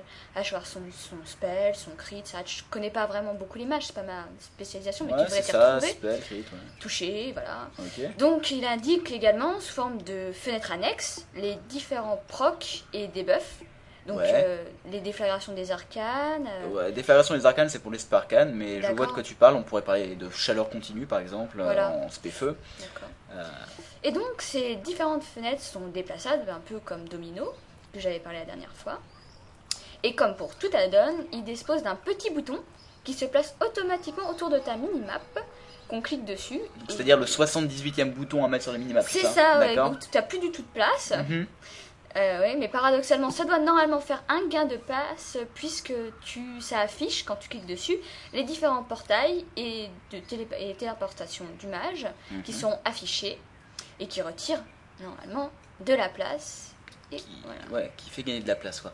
Euh, ce dont tu me parles, en fait, moi je l'avais en plusieurs. Alors il faudrait que je teste Mage Nuggets. Euh, J'avais plusieurs add-ons. Alors je j'ai plus du tout les. Je crois qu'il y avait un truc qui s'appelle Event Alert, ou un Mage Alert plutôt, Mhm. qui fait apparaître effectivement les procs, etc. sous forme d'une image qui apparaît au milieu de l'écran, avec un petit son, tu vois, mais tu peux choisir. Genre ça peut être une vache, ça peut faire. C'est complètement débile, hein, mais euh, ça fonctionne bien pour faire repérer un petit peu le proc. Et euh, ce dont tu me parles avec les, avec les portails, etc., c'est très très pratique. Ouais. Mais je connaissais un autre add-on aussi qu'il faisait, alors je crois que c'est Dag Assist. Je suis là, pas du sûr coup, du c'est tout. tout un regroupement en fait. hein, Bah, c'était en fait c'était- pas c'était pas sur la minimap, c'était une sorte de, de petit rond que tu pouvais placer n'importe où sur ton écran. Mhm. Et quand tu cliquais sur le petit rond, t'a- t'avais affiché. Alors il y a plein de trucs. T'avais affiché euh, les portails, les téléportations évidemment, la pierre de foyer, les métiers. Il y avait aussi Mhm, affiché. Euh, donc pour moi c'était alchimie, euh, mais aussi la cuisine, euh, le secourisme. Qu'est-ce qu'il y avait encore d'écrit La pierre de foyer, je l'ai dit. Bon, je crois que c'était à peu près tout. Mais ça, ça faisait une liste pour un mage, ça faisait une liste assez conséquente. Quoi. Il y avait Ouais. au moins, moi j'avais 20 trucs, je crois à peu près. Et je l'ai toujours d'ailleurs. Il me semble que c'est Dag Assist. euh, je vous confirmerai ça dès que je jouerai. Mais, euh, Non, mais si cet add-on regroupe tout ça, effectivement, je. C'est assez intéressant. Normalement, c'est vraiment un gros gain de place pour les, mages. C'est vraiment spécifique aux mages. Ok, ok. Bon, euh, Dag Assist, je suis plus sûr s'il est spécifique au mage, je crois pas. Donc euh, on verra, je vous en parlerai peut-être le mois prochain si euh, c'était celui euh, dont je voulais parler. Euh, c'est tout pour le mode du mois? C'est tout. Ok, donc on va passer au Man Pet Show et je ne vais pas demander à Florent de faire un deuxième Jingle. ouais, un deuxième jingle, hein, ça, va faire, ça va faire un petit peu beaucoup, je pense. Donc euh, je vais te laisser humblement parler de ce Man Pet Show. Donc le Moon Pet Show qui est aujourd'hui le poulet des prairies euh, dans la- les marges de l'Ouest et les clairières de Tirisfal. Euh, Alors- les mais c'est à la base c'était que dans la marche de l'Ouest, non? Alors voilà, donc euh, le poulet prairies pour l'instant était au départ était accessible que dans les marges de l'Ouest, donc et que par l'Alliance. Ouais. Et depuis la 3.1, il est enfin accessible euh, pour les hors 2 dans les clairières de Tirisfal. Enfin, en fait, il me semblait qu'il y avait une magouille qu'on pouvait faire pour euh, qu'un hors de lait, c'est-à-dire fallait terminer la quête. Bon, je te laisse, je te laisse en parler, je dirai après. Alors, tout d'abord, je remercie euh, Jérôme, comme d'habitude, euh, qui nous donne ce Moopet Show, et aussi Arnaud, qui a lui aussi proposé la même idée. Ah. Euh, comme quoi, euh, voilà, les idées ne sont pas. euh, Les grands, Les grands esprits se rencontrent. voilà, les grands esprits se vois, rencontrent. Voilà. deux, deux grands esprits qui se rencontrent là, on dit la même chose. Voilà. Enfin, ouais, c'est- ce qu'on c'est ce qu'on dit. C'est ce qu'on dit. Voilà. Alors, oui, donc, excuse-moi, Florent. Pour le- Désolé. J'ai l'impression que c'est que quand Florent ce- parle. ce petit poulet. Alors, euh, tout d'abord, il va falloir que vous achetez euh, un sac de nourriture spéciale pour poulet que vous pouvez avoir pour 25 pièces de cuivre à Saldéane le fermier, euh, à la ferme de Saldéane dans la marge de l'Ouest, donc pour l'Alliance. Mais c'est hors de prix Oh, euh, cher. pour ouais, pour un quelqu'un de niveau 5, euh, 25 euh, pièces de cuivre, euh, je pense que c'est énorme. Non, 25 ou 5 tu as dit 25. Oh, 25, non, non, 25 t'es passé à la pièce d'or. hein. Euh, donc bon, pour l'Alliance, la ferme de Saldine. Voilà. Et pour la, la horde, donc c'est William Saldin. Bizarre. On se demande si euh, c'est de la famille. Euh, donc Abril cette fois-ci. euh, donc euh, bien mort pour lui. Euh, Ah oui, donc en fait c'est un, un Saldine mais qui est mort vivant, c'est ça? Voilà, c'est ça. Euh, donc dans la clairière de Tirisfal. Ok, ah, ils ont bien amené le truc pour une Ouais, fois. ouais. c'est assez rigolo. Euh, donc qu'est-ce qu'il faut faire pour avoir ce Donc, poulet? dès que vous avez acheté c'est donc ce sac de nourriture pour poulet, euh, vous cliquez sur un poulet euh, qui donc est jaune. Oui. Euh, donc sans le tuer, euh, faites pas bouton droit, sinon euh, ça vous Oui. ne pourrez pas. euh, vous pouvez pas le faire avec un poulet mort. Euh, Il me semble que si, c'était le truc rigolo, mais bon. On... Peut-être plus maintenant, ça a peut-être été changé. Oui, Enfin bref. euh, pour euh, par exemple, euh, il n'y a pas trop de poulets à, Claire- de, à Clairière de Tirisfal. Alors par exemple, il y en a un près du, du puits de Bril si vous le cherchez. Ouais. Et donc vous faites euh, slash poulet euh, en, en, en restant euh, le bouton gauche sur euh, sur le poulet, donc en, en Ouais, l'ayant sans, sans en- le décibler quoi. voilà sans le décibler. Sinon, sinon on, ca- on Vous caquette. faites euh, pas mal de fois, c'est peut-être environ une cinquantaine de fois. Après ça dépend, il y a des gens c'est peut-être un peu plus ou un peu moins. Ouais, donc euh, enfin à la main c'est un peu long, je crois, non? Bah oui c'est vrai que pour le coup euh, faire à chaque fois, euh, même faites euh, C- CTRL-C, CTRL-V, même si vous le copiez-coller, euh, vous allez un peu perdre euh, la tête. Alors le plus simple, euh, qui est quand même pas compliqué, même si vous ne connaissez rien en macro, c'est juste faire une petite macro slash poulet et euh, voilà et après vous cliquez comme un barbare sur votre bouton. Non, moi, moi, je conseille un autre truc, un truc euh, peut-être 10 000 fois mieux. Vous mettez une macro, mais dans la macro vous mettez pas seulement un slash poulet, vous en mettez 6 ou 7. Comme ça, ça va, ça va spammer vraiment le poulet euh, de slash poulet. C'est-à-dire en un clic vous en ferez 7 directement et ça va très vite quoi. En l'espace de 5-6 clics, ça y est, il y a. Que va-t-il se passer, Florent? Et donc le poulet devient vert et Oh il donne une tête Il, Il a, devient vert il a la grippe aviaire. Oh non il devient donc amical. euh, Ah, Ah. nickel. Fling. Et euh, donc euh, vous lui donnez le, le sac de nourriture euh, spécial pour poulet pour valider cette quête. Et il pond un œuf. Un œuf Euh, un œuf. Un œuf, oui, très bien. C'est pas Euh, grave. t'inquiète pas. non. Euh, et donc euh, vous cliquez dro- droit dessus, vous l'ouvrez, il arrive dans votre sac. Et après vous avez juste à cliquer bouton droit pour apprendre le familier, euh, le poulet des prairies. Donc en fait, il est super facile à prendre, il faut juste connaître le truc quoi. Voilà, faut, faut juste savoir le truc. Après euh, c'est vraiment anecdotique. Ah oui, donc c'est c'est bien sympa. Moi, je, je crois que j'avais découvert ce, ce pet, je pense que tu l'as aussi, Caro, non? Non, Non? Non.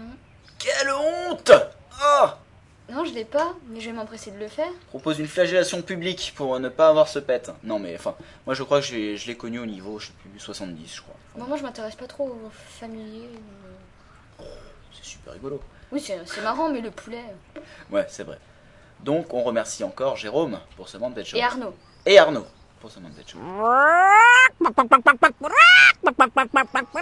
Euh, bon, c'est tout pour la partie Warcraft pour les nuls et on passe à Warcraft pour les semi-pros. Et la partie maintenant qui est dédiée à Caro, qui s'arrache les cheveux certes, mais qui va la faire, devenir pro. Euh, et donc, vous vous souvenez le mois dernier de ce qu'on avait fait On avait fait la présentation des quatre premiers boss euh, de la euh, de la citadelle Couronne de glace. Et bien, Caroline maintenant va faire Je vais m'atteler à l'aile de la pesterie. Elle la pesterie qui est donc composée de quatre boss. Trognepu, professeur Tricy. Et Ok. Il en manque un quatrième, non? Non, non, pas du tout. Non, c'est bon. Non, moi. Désolée. je- Oh là là Non, non, je suis Ok, fatiguée. ça commence pas- bien, donc là de la pesterie avec 7 boss. Trop bien. Donc, Non, c'est pas vrai. non, il y a deux mini-boss par contre, ça c'est vrai. Ouais, que je vais Esprit de présenter. Ghost Roller, es-tu là? Esprit de quoi? De Ghost Crawler, non, c'était une, euh, un petit- une petite blague qu'il avait fait sur les forums avec la stèle de la corne de glace où il y aurait 23, c'est ça? 23 boss, je crois. Je ne sais plus le nom, mais c'était tellement hallucinant que. J'y avais cru un petit peu. Enfin bref, passons, on vous l'a déjà raconté dans un épisode précédent. Ouais. Et donc, on va laisser Caro parler des deux mini-boss. Oui, parce que j'ai choisi en fait euh, de pas faire toute l'aile de la pesterie d'un coup. Donc euh, j'ai choisi donc de présenter Bijou et Kifouette et après Pulantraille. Et je m'attends, enfin, la- le prochain épisode sera certainement Trogne plus seulement, parce qu'il est assez compliqué à expliquer. Ok. Donc voilà, donc les deux mini-boss qui bijou et qui fouettent. Donc, à savoir, euh, si vous avez le skin de Glut en tête, ils sont exactement pareils. Hmm. Et paradoxalement, ils ont aussi les, tous Donc, les Glut, deux Glut dans Naxxramas. hein, le Glut d'un Axramas, une Ouais. espèce de chien bizarre. euh, Donc, le boss dont tu parles, c'est celui où il y a les zombies qui se réveillent, qui tombent, qui se réveillent, etc. c'est ça, voilà. Donc, euh, donc les deux, euh, Bijou et Kifouette, ont donc, voilà, ils leur ressemblent, et ont aussi l'attaque, le fameux décimé. Donc avec les ZAD zombies à tuer en les quittant. Mais bon, cela, ça dépend de la strat utilisée. Et donc, notamment par Bijou. Alors en fait, Bijou, euh, il a globalement les mêmes attaques que Glut, encore une fois. Euh, je m'explique, il a donc un, un debuff Mhm. anti-soin et cumulable sur le tank. Donc dans ce combat, euh, à 10 comme à 25, il faut deux tanks absolument. Il faut alterner, quoi. Oui, il faut, faut switch des deux tanks en fait. Et donc, et au heal, pour Bijou, deux suffisent. Un heal de raid et un sur le tank. Tu parles de. Tout à aussi. 10 À 10 comme à 25. À 10 comme à 25, ok. Voilà. Donc, euh, ce boss-là, il fait pop plus de 10 mobs, des zombies. Tous euh, qui ont un, or- un nombre important de PV. Donc là, par contre, ça change de glut, il me semble. hein. Bah, Glut, Glut, disons qu'en fait, il y avait des périodes où ils avaient des, beaucoup de points de vie. Voilà, et à un moment, ils- voilà, perdaient beaucoup de points de vie et il fallait les tuer à ce moment-là. Et donc, euh, ils ont tous un nombre important de PV et posent un debuff cumulable dans le temps dès qu'il y a contact avec telle ou telle personne, comme même comme Glut encore une fois, et voilà. Mhm. Donc, il y a deux strates possibles pour gérer les ZAD. Donc, soit la méthode bourrine, où vous allez full AOE, AOE, donc ça demande un DPS assez important de raid. Ou sinon, euh, euh, les zombies se déplacent lentement de base, donc il n'y a pas besoin de les ralentir davantage. Donc, de fait, euh, si vous savez pas, euh, enfin, vous voyez peut-être la, la salle de Cologarde, comment elle est disposée avant de rentrer dans Cologarde. Mhm. C'est une grande salle où en fait, euh, il y a des escaliers en colimaçon qui se rejoignent à En l'étage. fait, il y a de- supérieur. il y, a de quoi faire un kite, quoi, facilement. En fait, il y a vraiment, ouais, voilà, il y a vraiment moyen de, de faire balader en fait le boss là pour le coup dans les Monter, escaliers, monter, ressauter, descendre. non Sauter ou descendre Non, descendre. Et donc en fait, on tourne en rond pour tuer les, les ZAD et, et voilà. Donc on- c'est la, la manière la plus simple entre guillemets, euh, la plus facile pour euh, gérer les ZAD. Ok. Voilà. Donc, Donc voilà, euh, la véritable difficulté, c'est la gestion des ZAD et le décimé, d'accord. qui tombe encore une fois euh, la vie de tous à 10% comme Glut en fait, voilà. D'accord, ouais, c'est vrai que ça, c'est pas simple. Euh, qui fouette Voilà, qui fouette. Donc là, euh, changement, il n'y a pas du tout d'AD.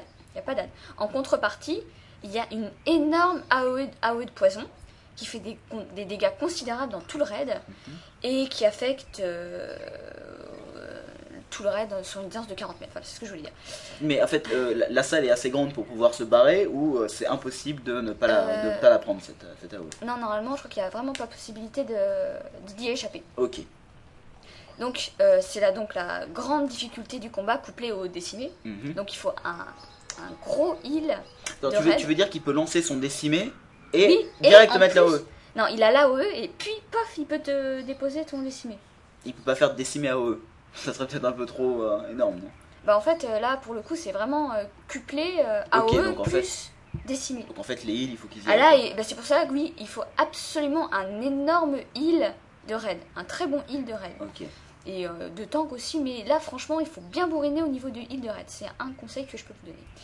Pour ce qu'il faut être. Ok, donc l'étape de loot doit être énorme. Et ben non.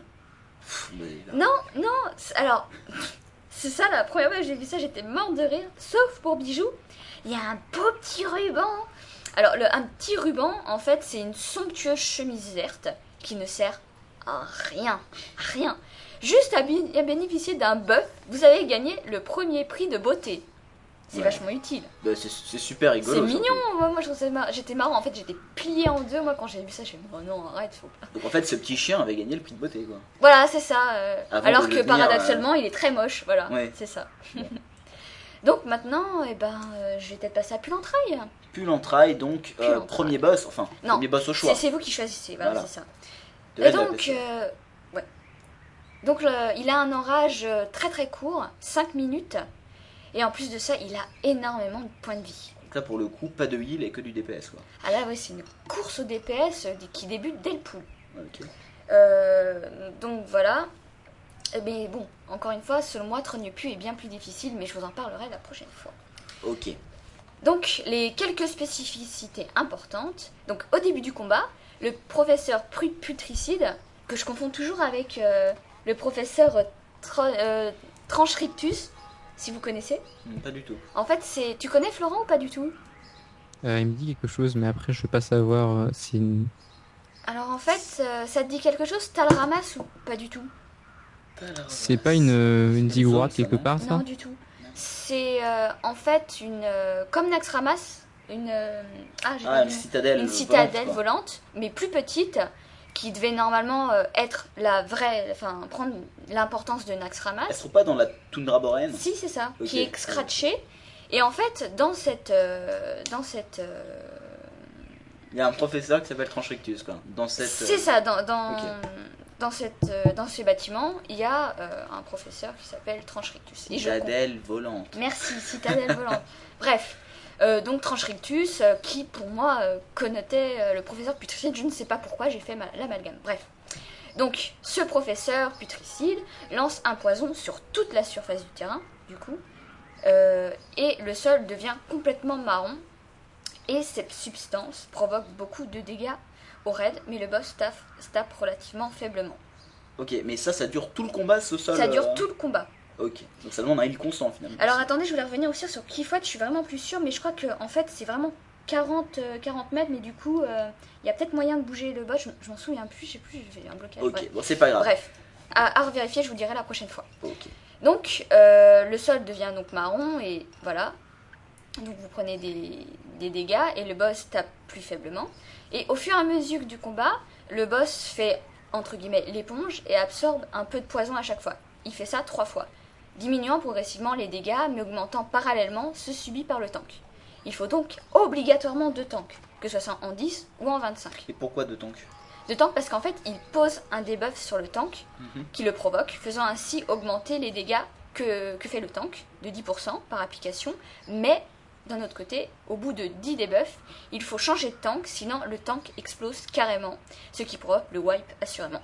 Mais tu veux dire explose genre. euh, Ah, il explose, euh, je pouf, euh, Ah, ok. comme une bombe. Donc moi je conseille à vraiment à 8 debuffs, vous changez direct de tank parce que sinon c'est vraiment ingérable. Ok, et puis le DPS gagné, enfin c'est pas très important. Enfin, je veux dire. Dans... Bof. Chapeau, dans, la, dans la période où il tape relativement faiblement, vous pouvez quand même bien bourriner. Ok. Donc euh, à intervalles de temps réguliers aussi, le boss fait pop de sport. Voilà, là c'est le sport. les sports. Et donc elles ne sont pas attaquables, contrairement à celles de. Et ben j'ai oublié le nom du boss, que je rechercherai. Et, euh, et pop sur deux personnes aléatoirement. Donc, au bout d'une quinzaine de secondes à peu près, cette sport explose, qui cause peu de dégâts, mais augmente la résistance des personnes dans la zone d'explosion de la sport au chancre. Donc le fameux poison. euh. Donc c'est un bonus. Donc c'est un bonus Explosion. pour le coup comme euh, voilà. Donc il est indispensable que le raid, le raid se sépare en deux groupes équitables, deux groupes casters, l'autre cac. Bref, que ce soit le plus équitable possible, car le boss qui fait pop de sport, euh, il faut que chacun des groupes euh, ait la sienne de sport du coup. Ok. Sinon, euh, eh ben voilà, euh, précision que je voulais ajouter. Sinon, eh ben, il vous fait vomir. Et ce qui fait, oui, c'est c'est-à-dire bah en fait, si vous êtes trop près l'un l'un des autres, l'un des autres du groupe, enfin, les gens, les gens vomissent. Ce qui euh, fait une perte de, de heal ou de DPS distance. Ouais. Et du coup, ça peut affecter aussi les, les cacs. Et du coup, euh, bah, ça pose un problème de DPS. Donc il faut faire attention, il faut quand même bien s'espacer. C'est le conseil aussi que je donne. Ok. Ça fait un Euh. peu comme le plus et moins dans, au mécanard. C'est un gros. peu ça, ouais, voilà. Ok, ok. Donc voilà. Donc quand le boss aura ingéré trois fois du poison, comme je l'avais dit plus haut, il va le relâcher tout le poison, euh, causant beaucoup de dégâts de raid, mais ceux-ci peuvent être supportables seulement si tout le raid a reçu son sport. Donc c'est très important Puisque de les sports augmentent la résistance. augmente la résistance au chancre. Voilà, c'est ça. Donc euh, récapitule, enfin je récapitule, il faut 2 tanks, 2 heals en 10, 2 tanks, 6 heals, donc 4 heals de raid en 25. D'accord. Voilà. Donc, euh, J'espère que je vous ai pas assommé avec mes explications qui est un peu plus fournies que la dernière fois. Pas du tout, mais c'était fort intéressant. Donc ça, c'était pour Pull Entraille. Euh, premier boss au choix de Au la choix. de l'aile de la peste. Euh, donc le mois prochain, tu nous as dit que tu nous parlerais de. De seulement 30 mieux plus parce qu'il est, pour moi, il est vraiment assez compliqué à expliquer en soi. Il est vraiment difficile et voilà. Ok. Voulais- Bon, on verra si on arrive à la convaincre de faire le professeur putricide. On essaiera, on vous promet rien. D'accord. Euh... Je ferai un bah, effort, on verra. Si vous êtes gentil, si vous avez mis des bons commentaires. Voilà. Oh là là, le le, ah, j'y crois pas. hein. La Le chan- carotte. le chantage. Mais non, c'est pas. Bon, alors c'est tout pour euh, Warcraft pour les semi-pros et donc on passe à l'histoire du mois qui ce mois-ci est l'histoire de Malfurion Stormrage.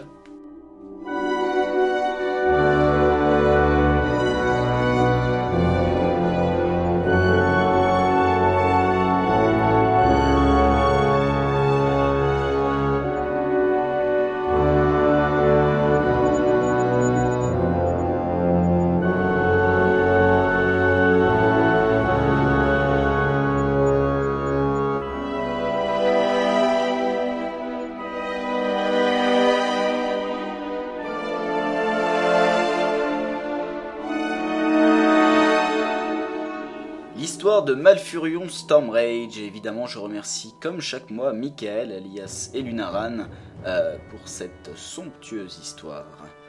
Donc Malfurion Stormrage, euh, ou Malfurion Hurlorage en version française, était en fait un elfe euh, né à l'âge d'or des Caldoreilles. Donc son frère jumeau euh, était Illidan, et ils ont grandi donc à cet âge d'or sous le règne d'Ashara, je vous en avais parlé il y a quelques mois. Euh, ils ont grandi avec Tyrande euh, Whisperwind. Vous devez, connaître, un petit peu ces noms, ça doit vous dire quelque chose.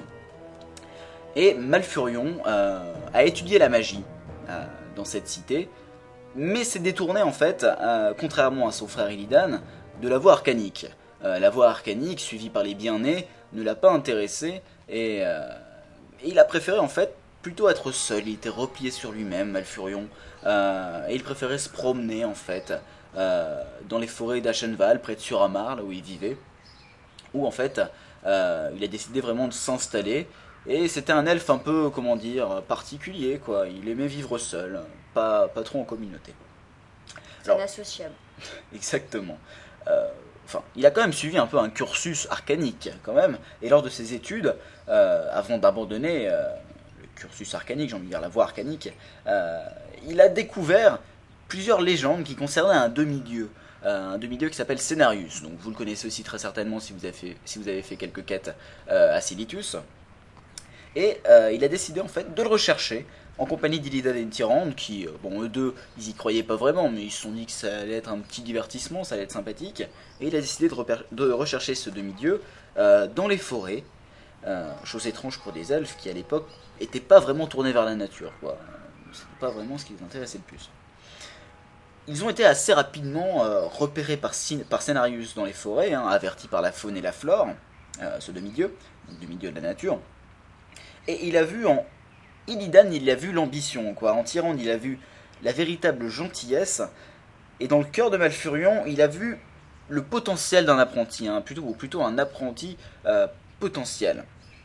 Et il aurait apparu dans une sorte d'éclair un petit peu. Il leur a fait, il les a fait un, il leur a fait un peu peur, quoi. Mais euh, il est apparu et il leur a conté euh, les arts druidiques. En fait, il leur posé la question pourquoi me cherchez-vous? Et il savait pas trop quoi répondre, donc Scénarius s'est dit, bon tiens, si je leur racontais un petit peu euh, ce, qu'est, ce que sont pardon, les arts druidiques. Malfurion s'est révélé un disciple très talentueux. Illidan, contrairement à lui, s'est révélé vraiment un piètre apprenti. Et Tyrande, elle, était déjà sur la voie des lunes, quoi. Donc, ça ne l'intéressait pas trop d'avoir un peu une autre doctrine. Donc, Malfurion a fait vraiment des progrès considérables à cette époque euh, sur la voie druidique. Et il a eu des visions néfastes concernant son peuple, concernant les bien-nés et les agissements de sa reine Ashara, euh, concernant simplement les cales d'oreilles de Zinashari donc. Et il a vu, il a vu en fait, dans une vision, le pacte euh, de la reine avec les légions ardentes, avec la légion ardente. Et donc il a prévenu son mentor. Scenarius il s'est dit, oh là, c'est pas possible, quoi. Ça, me fait un peu peur. Et il s'est dit, bah tiens, tu vas essayer de régler ce problème. euh, tu vas essayer de régler ce problème avec la reine, donc tu vas aller la voir. Mais c'était trop tard, quoi. Le portail euh, était déjà ouvert, et le, le portail était déjà ouvert, pardon. Et une bataille euh, s'est ouverte dans le temple de la reine. Alors, évidemment, cela a mené à l'implosion du puits d'éternité. Mais surtout, euh, Illidan, le frère donc de Malfurion, a fui avec la Légion directement euh, suite en fait. enfin, ça fait, bon, c'est un petit peu la touche romantique, quoi, hein, la touche un peu féminine de l'histoire, j'ai envie de dire. Oui. Euh, il est- il s'est fait un peu, il s'est pris vraiment un râteau de la part de Tyrande, hein, on, peut le dire, on peut le dire clairement. Il a fait sa déclaration et, euh, et donc bon, suite à ça, il s'est dit bon j'en ai marre quoi. Et en plus à cause de ses implications arcaniques auprès de la auprès de la reine Ashara, il était un petit peu dans la dans comment dire, il avait quelques problèmes quoi. Donc euh, il s'est dit bon, je vais je vais partir avec les gens ardentes, mais il s'est vite ravisé. Et il est revenu un petit peu, tel une, une petite fleur, comme ça, des champs. Euh, il est revenu finalement vers les aides de la nuit et il a dit non, non, mais les gars, attendez, j'étais, avec vous du début à la fin. Et il a dit qu'en fait, il était un agent double, quoi, euh, auprès de la Légion. Évidemment, Malfurion a un peu de mal à croire tout ça. hein. C'est pour ça, ils ont, le peuple, les elfes de la, les elfes de la nuit et Malfurion n'ont jamais eu, plus vraiment eu confiance euh, en Illidan.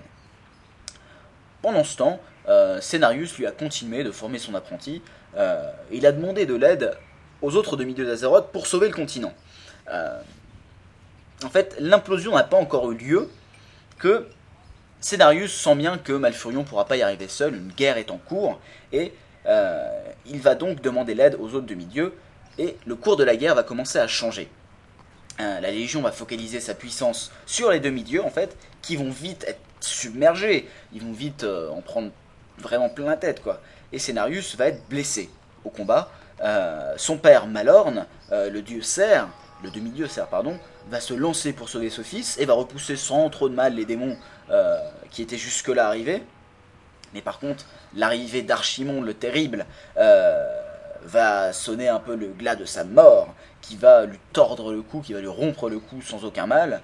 Euh, et donc à ce moment-là, le père de Scénarius, Malorne, meurt. Pendant ce temps, les elfes de la nuit avaient écarté Scénarius, qui lui était inconscient, il était blessé, donc Scénarius ne voit pas la scène. Mais Malfurion, lui, est là. Il observait la scène, et disons, disons qu'il a un tempérament plutôt calme. Mais là, il voit que le père de son mentor meurt. Donc évidemment, ça le fait entrer dans une, fureur totale. Et euh, il, va, il va complètement faire apparaître des racines qui vont entourer complètement Archimonde. Et Arch- Archimonde va manquer de mourir. Il va avoir le temps de se téléporter juste à temps pour éviter la mort. L'implosion du puits d'éternité va obliger Malfurion ensuite et son peuple à quitter les rivages. hein. Euh, il était trop tard pour sauver le puits d'éternité, qui était trop instable. Il va imploser et euh, en fait les rivages vont être euh, détruits et le niveau des mers va monter. Donc les elfes de la nuit et, Malfurion donc vont être obligés de euh, fuir, vont être contraints d'aller vers Ijal. Illidan, lui, dès l'arrivée à Ijal, il voit que tous ses camarades sont exténués, sont fatigués, se reposent, mais lui non, il va à la recherche d'une étendue d'eau, euh, une étendue d'eau potable, et dans cette étendue d'eau, il va verser le reste euh, des fioles du puits d'éternité dans l'eau. Euh, par contre, malheureusement pour lui, ça va pas passer inaperçu. Euh, enfin, évidemment, s'il fait ça, c'est dans le but de recréer un nouveau puits qui va- pour étancher sa soif de pouvoir. hein. N'oublions pas que Illidan, Illidan est un des premiers, j'ai envie de dire, à avoir eu une dépendance à la magie, quoi. Dépendance euh, en termes de. Mais avec les bien-nés en fait, parce qu'ils étaient complètement monopolisés par. euh, C'était monopolisé, mais lui, on a l'impression que c'est plus fort encore. Ouais, ça se ça. rapproche presque des elfes de sang. il, a, il a perdu complètement l'esprit en fait euh, face à ce pouvoir. Exactement.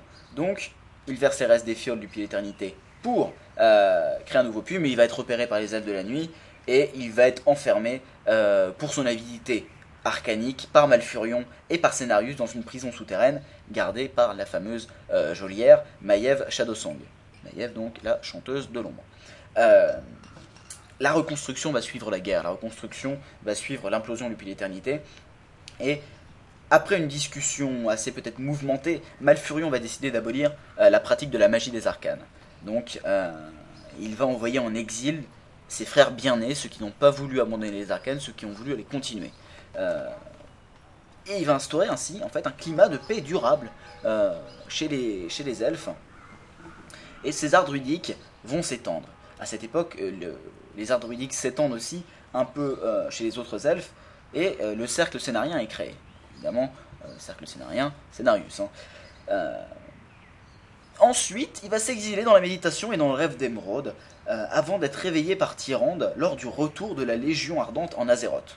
Alors là, évidemment, Tyrande, Tyrande croyant bien faire, va aussi libérer Illidan dans l'espoir qu'il puisse aider, euh, qu'il puisse aider en fait euh, son frère jumeau Malfurion à mettre un terme à la guerre. C'est pas la deuxième guerre, il me semble.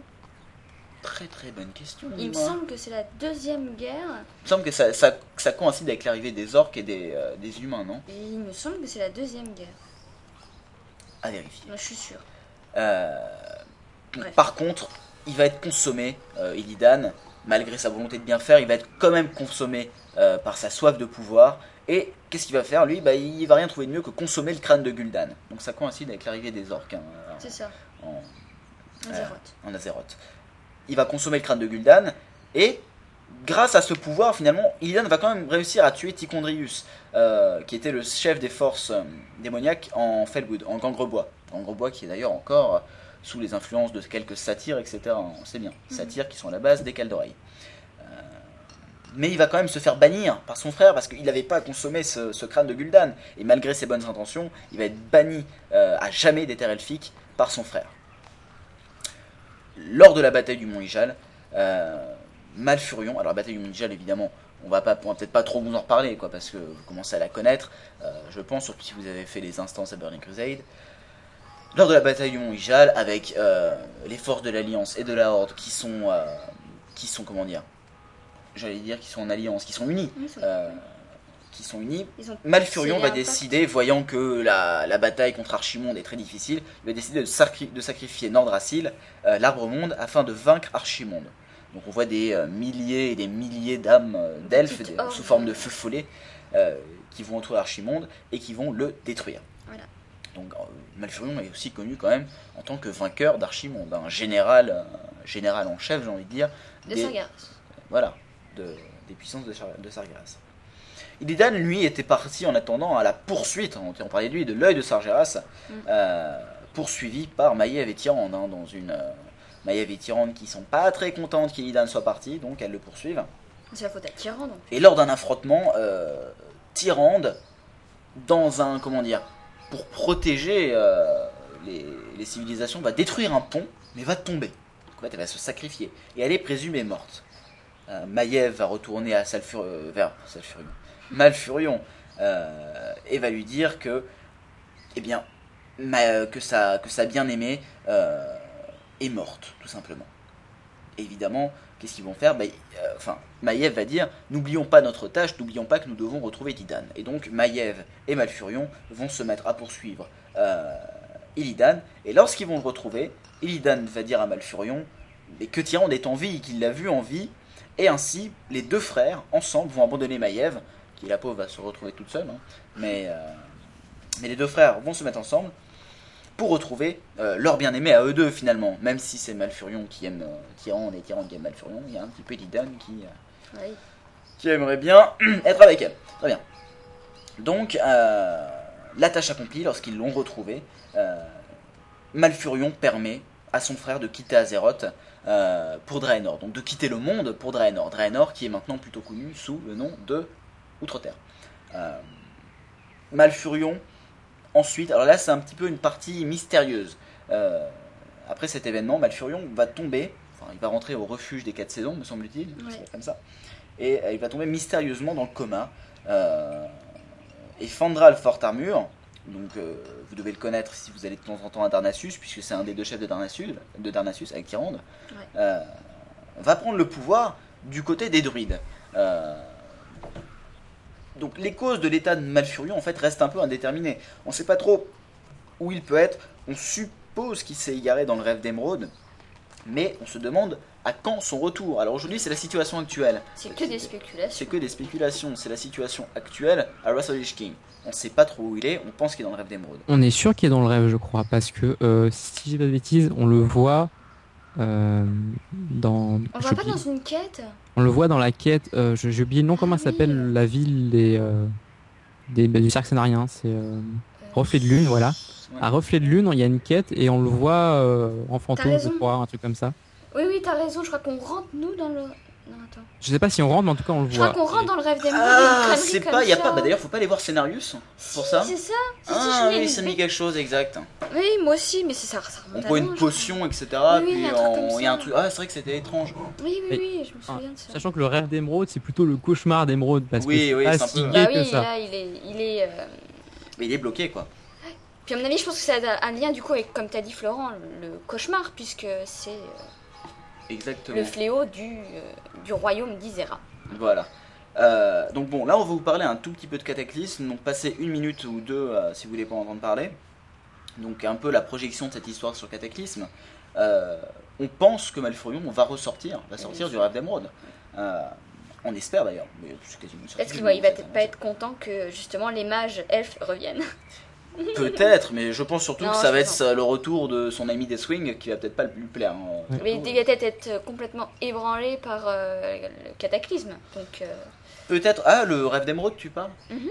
Peut-être, ouais. je sais Enfin, pas s'il euh, va être altéré vu que c'est un monde parallèle entre guillemets, mais peut-être que C'est pas comme le les mondes sortir. élémentaires. Les mondes élémentaires, elles, eux, vont être. euh, Eux Détruits, vont être ouais. et- et- oui détruits. Mais là pour le On coup, le verra. rêve d'émeraude, on verra.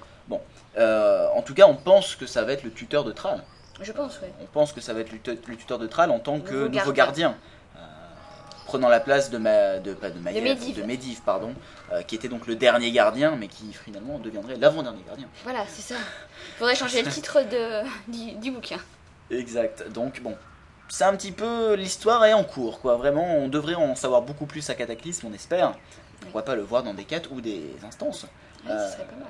Ou alors carrément dans. euh, Bah non, c'est pas possible. Dans le rêve d'émeraude.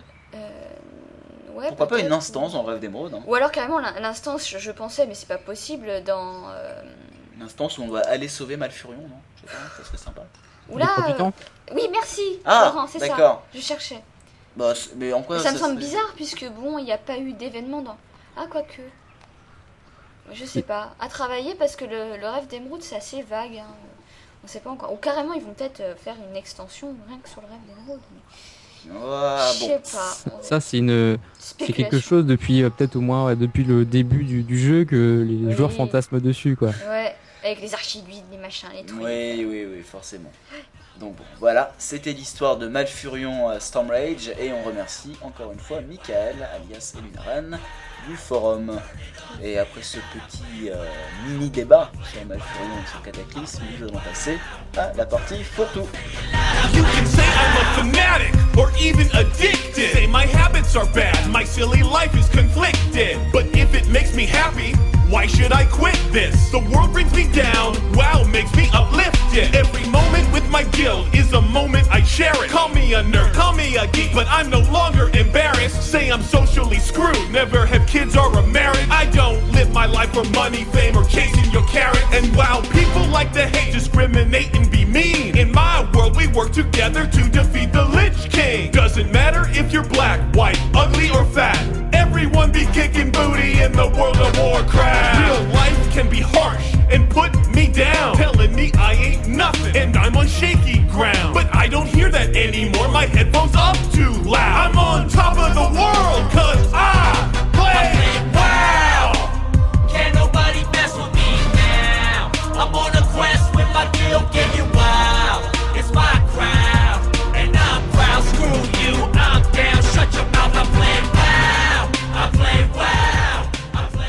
surtout que vous avez pu entendre qui a été introduite par une musique de Jace Hall.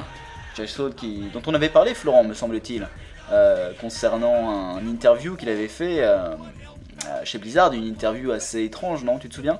Oui, oui, euh, c'était là, je crois, par exemple, que Blizzard avait dit que les gnomes sont, je sais plus, la, la classe la meilleure du, enfin la, la meilleure race du du jeu, jeu, bien ou un truc du genre. Ça, je crois qu'ils le répètent à chaque fois qu'ils le peuvent. Mais euh, euh, donc c'était un petit, c'est un humoriste un petit peu qui a sa propre, euh, sa propre émission euh, qu'il fait- enregistre. Il a fait des vidéos super marrantes avec Phyllis Yadé où ils se font des combats à un moment en, Bah, c'était Bah, à ce moment-là en fait, c'est dans le documentaire. Bah parce que euh, vu que dans le, dans le documentaire sur World of Warcraft il, il a le pourri, bah, il fait que de la tuer. Euh, plus tard, il y a une autre vidéo plus tard qu'on voit et euh, qui font un combat en sabre laser pour se venger. Ah, je l'ai pas vu celle-là. Bon, faudrait, faudrait que je la regarde. Oui, moi aussi. Euh, donc Jay Soul a fait une musique, vous en, vous en avez entendu une partie, on vous mettra très certainement la euh, vidéo en lien. Euh, partie on aime, on n'aime pas, donc du fourre-tout. Tout d'abord ceux qu'on aime, ou plutôt ceux que Florent aime, et je, je crois que Caroline aussi aime. Euh, allez Florent, dis-le. Starcraft 2. Waouh Bon Florent apparemment t'adores Starcraft 2. Euh, oui, j'ai vraiment accroché. Je vais en parler euh, un peu plus, t- un peu plus tard, là, dans 5-10 minutes. Bon, je, pro- je propose que t'en parles maintenant parce que je pense que ça, pour voir, pour voir comment tu peux aimer ce jeu quoi. Euh, bah, tout d'abord, il faut savoir que donc, StarCraft 2, euh, c'est un RTS, un jeu de stratégie en temps réel, Ouais. euh, comme Warcraft 3 ou les jeux du genre Age of Empire pour ceux qui connaissent. Mhm. Donc c'est euh, c'est complètement différent de Warcraft. Euh, ça se passe donc dans un monde euh, très futuriste, vu qu'on a trois, trois races, les Zergs, les Protoss et les Terrans. Mm. Les Terrans qui sont vraiment pour le coup des, les, vraiment les humains évolués futuriquement, Futuriquement, oui, non, de manière futuriste. voilà, de manière futuriste de base, parce que dans la science-fiction assez basique, les Zergs qui ressemblent un peu à des, des aliens en fait, ils sont vraiment bien dégueux comment on les construit, ils sont, c'est un vrai fléau, ils sont une flopée. Mais Et pas les pro- qui sont oui, vu qu'ils sont développés, les, chaque unité est moins forte bien sûr. Et, euh, et les Protoss qui sont euh, très nobles dans leur, leur manière de penser, qui se prennent pas pour de la merde. Bon, C'est Ca- un peu- Caro, sem- Caro semble vraiment être pour les protos. hein. Comme Florent. Je suis aussi Ah bon pour euh, Eh bien, moi, je serais juste pour vous embêter pour les ergs, même si ma, vous ma vie pour Ayul, comme. Euh, c'est un de leurs dieux si j'ai bien compris. Voilà. Et, euh, et donc euh, j'ai vraiment été bluffé euh, parce que bon pour le style graphique ça ressemble beaucoup à Warcraft 3. Euh, je sais pas s'ils ont vraiment changé le moteur. euh, Je pense quand Ah. même, Warcraft, Warcraft 3 date. je pense Oui, quand même, mais il y a. Enfin, le changement. En même temps, je l'ai. J'étais sur mon le problème, c'est que la bêta pour l'instant n'est accessible que côté euh, que sur euh, Windows. Et donc, euh, j'étais sur mon Windows qui est moins de qualité que mon Mac, évidemment, vu que c'est pas. Mais Windows, c'est le bien. Enfin, vu que j'ai un ordi Mac, enfin, vu que j'ai un Mac, moi, euh, évidemment, euh, c'est mieux optimisé sur Mac. Ah, oui, On sent de l'ironie dans ta voix quand tu dis Moi j'ai un, j'ai un, un ordinateur, moi. Non, non, il n'y avait pas du tout d'ironie. Euh, et donc, Mhm. Et donc, bah, j'ai, on a pu tester donc la, la bêta. Euh, que moi, en fait, au départ, je n'ai, je n'ai pas eu accès à la bêta. En fait, c'est grâce à Jérôme, donc qui n'est autre que celui-là, qui, celui, euh, celui qui nous fournit euh, le Moped Show, Ouais. euh, qui m'a gracieusement passé euh, sa clé bêta, en fait. Euh, donc, je le remercie grandement parce que c'est grâce à lui que j'ai pu euh, jouer dans tout mon mois dernier à, Starcraft 2. Je vous suis humblement reconnaissant. Le on n'aime pas de ce mois-ci, on va passer vite dessus, c'est ce qu'on n'aime pas depuis environ 12 mois. C'est ton ordi. C'est mon ordinateur, comme d'habitude, que je vais avoir donc ce week-end normalement. Et les mails d'insultes, vous pouvez les envoyer à Alex. Florent, très bien. Merci Florent. Euh, donc, on, en fait, on n'a pas beaucoup de on n'aime pas en ce moment. Non, On a c'est pas vrai de- que là on a beaucoup On est assez de- sympathique. On va peut-être faire un spécial on n'aime pas le mois prochain avec que des Ouais. trucs qu'on n'aime pas, tu sais, une partie news de tout ce qu'on n'aime pas et tout. Oh, un petit truc à faire ça. Mhm. Euh, donc voilà, pas de on n'aime pas ce mois-ci. Et on passe à la partie d'hiver du fourre-tout. La mosaïque des 5 ans, enfin 5-15 ans, 5 ans de World of Warcraft, 15 ans de Warcraft, a été enfin terminée. Après quand même, elle a été lancée quand? Elle a été lancée en... Pas mal de temps. Bah. Bah, le jour de l'anniversaire, c'est ça, oui. Oh là là, c'était, ça fait un perpète quoi. Mais enfin, elle est terminée. Euh, donc euh, vous pouvez la voir, évidemment. Vous pouvez la voir aussi en format, je sais plus, c'est énorme, en genre 15 000 pixels sur euh, 12 000, dans le genre, qui fait 22 mégaoctets. Comme ça, ça permet de retrouver votre tête au milieu de, de, Vous la, avez la belle de la version. mosaïque, exactement. Euh, qui a été accompagné donc d'un entretien avec Tom Chilton. Chum oh, Chum Chilton. Tom. Chilton, qui est donc le lead designer de, de World of Warcraft. Euh, Qu'est-ce que tu en as retenu de cet entretien, Florent? Ils discutent vraiment euh, un peu de tout, par exemple, euh, que vraiment il y a eu, ils ont eu une masse de boulot assez énormissime euh, pour pour mettre en place euh, le jeu Warcraft de base. Ouais, en fait, c'est les, enfin, c'est les sujets euh, entre guillemets qui reviennent souvent hein, dans les dans les, euh, dans les entretiens avec les membres de Blizzard, c'est-à-dire voilà la difficulté de gérer un jeu qui a connu une, une croissance aussi euh, impromptue, ils s'attendaient pas à avoir autant de joueurs, etc., etc., etc. J'ai envie de dire, on a un peu l'habitude d'entendre ça et en même temps, ça fait plaisir de, voir aussi la vision qu'ils ont du futur, euh, du futur de World of Warcraft qui ne laissent pas, qui se disent pas, bon, ça y est, on, est en train de travailler sur un nouveau MMO, donc on va lâcher World of Warcraft, pas du tout. On vous rappelle que le nouveau MMO sera dans, sur un milieu qui est complètement différent euh, du, euh, de celui de World of Warcraft, qui est plutôt fantastique, mais héroïque, quoi, enfin, type un peu Seigneur des Anneaux. Là, pas du tout. Euh, je crois pas non plus que ça sera du type StarCraft. Il me semble pas, ils ont dit que ça allait Euh, pas être un World of Warcraft. c'est c'est pas compliqué. Ouais, euh. mais je veux dire, ça, moi je trouve ça intéressant de voir quand même que la vision de Blizzard, Blizzard se dit pas, bon, on a un jeu avec 12 millions de joueurs, euh, ça y est, enfin 11 millions Ça de y est, joueurs. on s'axe que sur celui-là. Voilà, c'est clair. Moi, je... Qu'il y a Diablo derrière, il y a Starcraft et non. Et il y a une nouvelle licence. qui Voilà, est- qui est en route. Bon, j'espère, enfin, j'espère qu'en termes de nouvelle licence, ils parlent pas de nouvelle licence dans les MMO, mais qu'ils parlent de nouvelles licences pures. Parce que s'ils nous sortent un World of, euh, ils mettent un j'espère- jeu d'Activision. euh, Ouais, j'espère surtout pas voilà qui- que Activision les euh, influence, mais pour moi dans le mauvais sens, Voilà. et du genre on a je sais pas World of euh, Call of Duty quoi. Exactement. Ouais, voilà. Ça, ça, ça, voilà. Ça, c'est clair. Je pense que ça ferait un flop. Très franchement. Euh, je me mouille, mais je pense qu'il se planterait avec ça.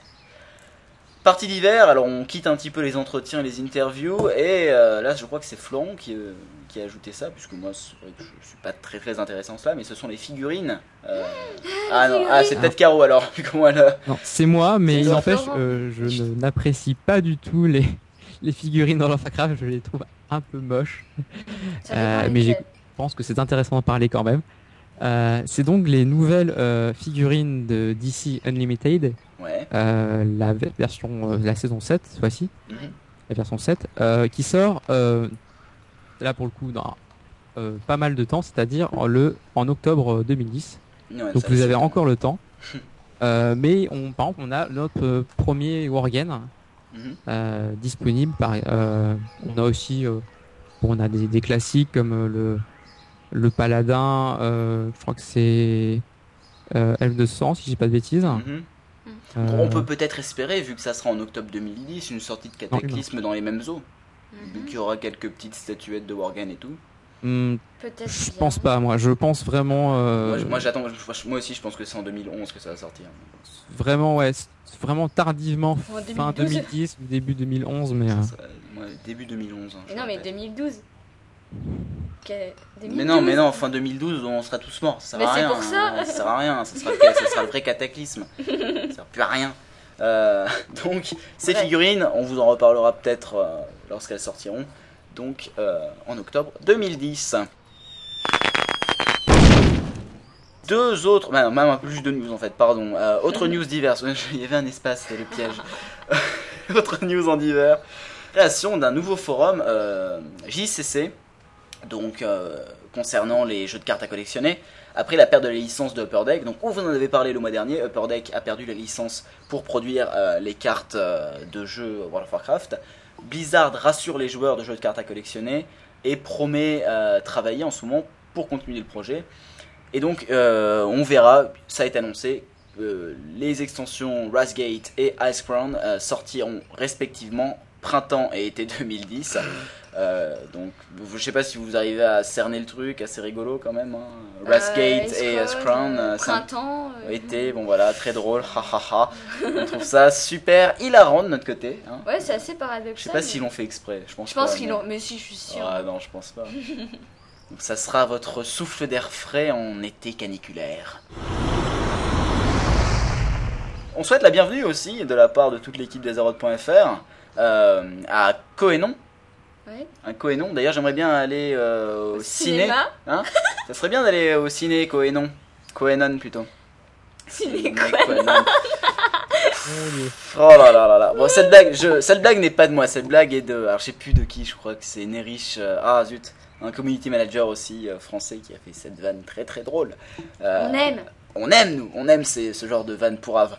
Euh, donc bienvenue à Quenon ou Quanon, je sais pas comment ça se prononce, dans l'équipe communautaire, euh, donc euh, qui euh, rejoint euh, les community managers et assistants community managers et euh, representative line, je sais plus quoi, Bon, voilà. Et, euh, et aussi Blizzard qui euh, est à la recherche en ce moment d'une autre personne pour rejoindre cette équipe, euh, de nationalité française me semble-t-il. Oui. Euh, donc pour les compétences demandées, donc évidemment faut être communicatif, euh, communicatif, euh, enfin, Parler anglais, etc. voilà, parler anglais, etc. Avoir une très bonne aisance à l'oral et à l'écrit en français et en anglais.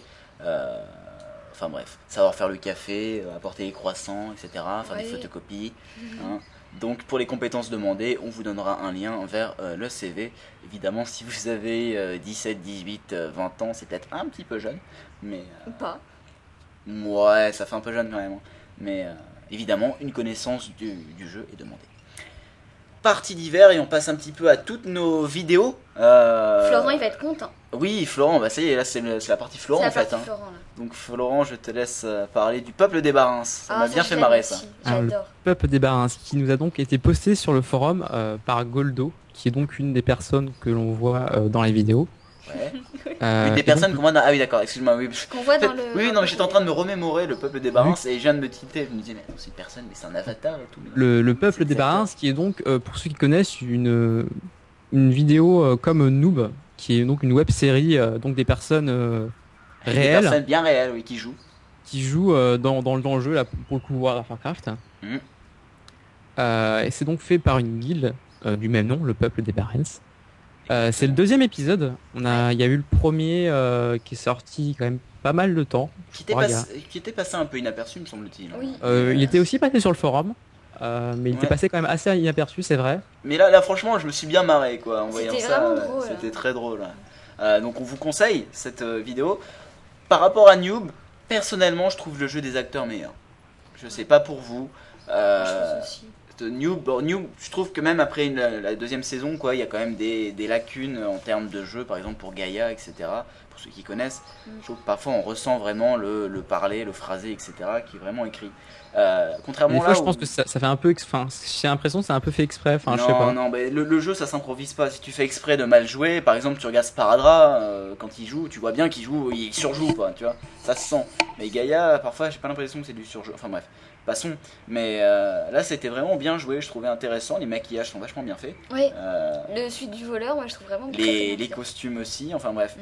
Et puis là, ça fait pas un peu genre euh, on, on tourne dans une forêt pour tourner dans une forêt, quoi, tu vois. C'est pas, ils vont pas dans pas une forêt avec trois arbres et tout. Non, ils- c'est pas le petit intéressant. cosplay entre guillemets. Exactement, il y a du mouvement, c'est un Mm. peu plus intéressant, il y a un petit scénario qui est pas mal du tout. Donc, donc on vous le conseille. Euh, non mais euh, évidemment on va retrouver des, des clins d'œil qui sont très connus dans World of Warcraft, mais là c'était assez intéressant. Le concours de Machinima, avec l'ascension au pouvoir, euh, concours de Machinima qui a été fait. 5 vainqueurs me semble-t-il, enfin 5 vidéos retenues. Euh. Euh, Il y a eu quatre vidéos gagnantes et euh, deux extras en fait. Ah, ouais, ok. Euh, plus euh, une autre qui n'a pas été retenue mais euh, que j'ai euh, que j'ai retenue aussi. Une autre, une autre qui n'a été choisie Euh, par Enfin, qui n'a personne, pas été sauf retenue par par moi. Blizzard mais qui est très Ah. bien. Attends. Donc pour, euh, pour expliquer, ce- le but de ces machinima était de faire sur le sujet l'ascension au pouvoir. Donc il fallait tout simplement que ça reflète cette phrase. Euh, je pense pas que c'est simple de trouver un, un scénario dans ces cas-là. Moi personnellement j'ai été assez marqué par... euh, c'est quoi déjà? Be care of the baby bee ou quelque chose comme ça? Euh, Oui. Bibi, oui. Ouais, faites attention. Par Faites attention au baby bee euh, par Olibit effectivement, qui m'a fait assez marrer un Oui, petit... c'était très drôle. Effectivement ça symbolisait bien l'ascension au pouvoir. Pour le coup, ouais. Puis la chute aussi un petit peu, Oui. euh, qui était assez rigolote. Enfin, c'est le- c'est les petites machinimas assez courtes, oui Florent? C'était en fait je me suis gouré. C'était euh, quatre vidéos qu'on gagné et il y a eu trois qui ont eu des mentions honorables, c'est-à-dire qu'ils n'ont pas eu de prix mais euh, qu'ils ont été euh, quand même euh, mis en avant par. Blizzard. Ok, Mhm. donc nous vous conseillons ces euh, vidéos. Florent, est-ce qu'il y en a une qui t'a particulièrement marqué? Moi j'ai Euh, la mienne, mais Pareil, Baby Bee était quand même pas mal. Euh, sinon, si je devais en choisir une, euh, peut-être World of Gnomecraft. Ouais. Euh, j'étais plié par euh, Baron Soulsoon. Euh, Ouais. Mais toujours très fort le Baron Sun Sun. Ouais. Moi, les, les- les délires avec comme ça, les gnomes, euh, voilà, c'est les gnomes, alors euh, Toujours ils les se sentent gnomes. hein. petits, alors euh, faut qu'ils se sentent reconnus. euh, moi, je, je suis. euh, Caro, qu'est-ce qui Plié. est ta préférée? Oui, Bibi. Baby aussi? Voilà là. Je crois que Olivier a un fan club ici. Oui. Euh, euh, donc voilà, nous vous conseillons évidemment toutes ces vidéos qui étaient franchement d'une très bonne qualité. Bon travail. Gilnean Like Me. Alors ça, je n'ai pas vu cette vidéo. Moi non plus. Toi non plus. En fait, c'est Florence seul qui l'a dû la voir. Euh, Donc explique-nous ce que, de quoi ça s'agit. Euh, c'est donc une petite machinima euh, sur euh, bah, le royaume de Gineas. Gineas Mhm. et euh, l'histoire en fait de d'un d'un homme qui donc qui, qui, qui devient bête etc et, euh, et qui comme ça euh, avance Euh, et euh, c'est fait dans un style euh, style un peu vieux film en fait où tu vois les traces comme comme les, par exemple les premiers cinémas les films les films muets on voit les traces de de la pellicule etc Mhm. c'est c'est filmé comme ça. Euh, Enfin, c'est avec des effets bien sûr. Ils ont pas, tu peux, on ne peut pas filmer dans le jeu comme ça. Ouais, clair. Et, euh, et c'est vraiment pas mal fait. Et, euh, et ça vaut le coup de, de le voir. C'est pour le coup aussi pareil assez rapide. Et euh, voilà, je conseille. Ok. Euh, et donc nous passons, alors nous avons terminé la partie d'hiver et on passe à une nouvelle partie euh, concernant le, euh, le podcast, enfin plutôt la partie fourre-tout. C'est le coup de pouce du mois. Euh, donc chaque mois maintenant, enfin je- si, du moins si on a quelque chose sur quoi parler, mais je Oui. pense que oui, euh, on va faire un petit coup de pouce à un site, à un auteur, à un écrivain, un chanteur. Aux un- gens qui nous aiment. voilà, enfin quelqu'un qui a besoin d'aide entre guillemets autour de World of Warcraft évidemment pour se faire connaître. Euh, et donc nous, ce qu'on a retenu ce mois-ci, c'est euh, LFT Radio, Abandonware. LTF. Oui, LF, LFT, LTF, pardon, Lost Treasure FR, radio sur Abandon, enfin, Abandonware, quoi. Qui est une radio en fait qui vous propose de visiter euh, ou de revisiter le monde des jeux vidéo d'antan. Donc, euh, d'où le nom Abandonware. Euh, ça vous permet de redécouvrir des musiques, mais aussi des scénarios de ces jeux qui ont été abandonnés. Et donc, c'est une radio qui, qui, qui fait passer beaucoup de musique de jeux vidéo.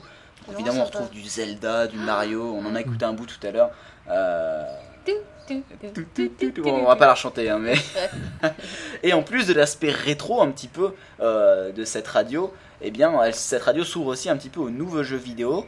Et, euh, et Azeroth.fr, en fait, euh, passe sur les ondes deux fois par semaine, pour notre plus grand plaisir, évidemment. On est, euh, on est très fiers de passer sur cette radio. Ça me fait Euh, penser un peu, euh, je sais pas si tu connais la chaîne Game One. Oui, bah oui. C'est Retro Game One. Tu, tu vois de quoi je Je parle vois, ouais, les Moi, jeux- ça me fait penser rétro. un peu ça, ouais. Mais c'était c'était ça qui était drôle. Enfin, Mmh, C'était intéressant et ils font des soirées, par exemple la soirée, je sais plus, ah j'ai oublié le nom.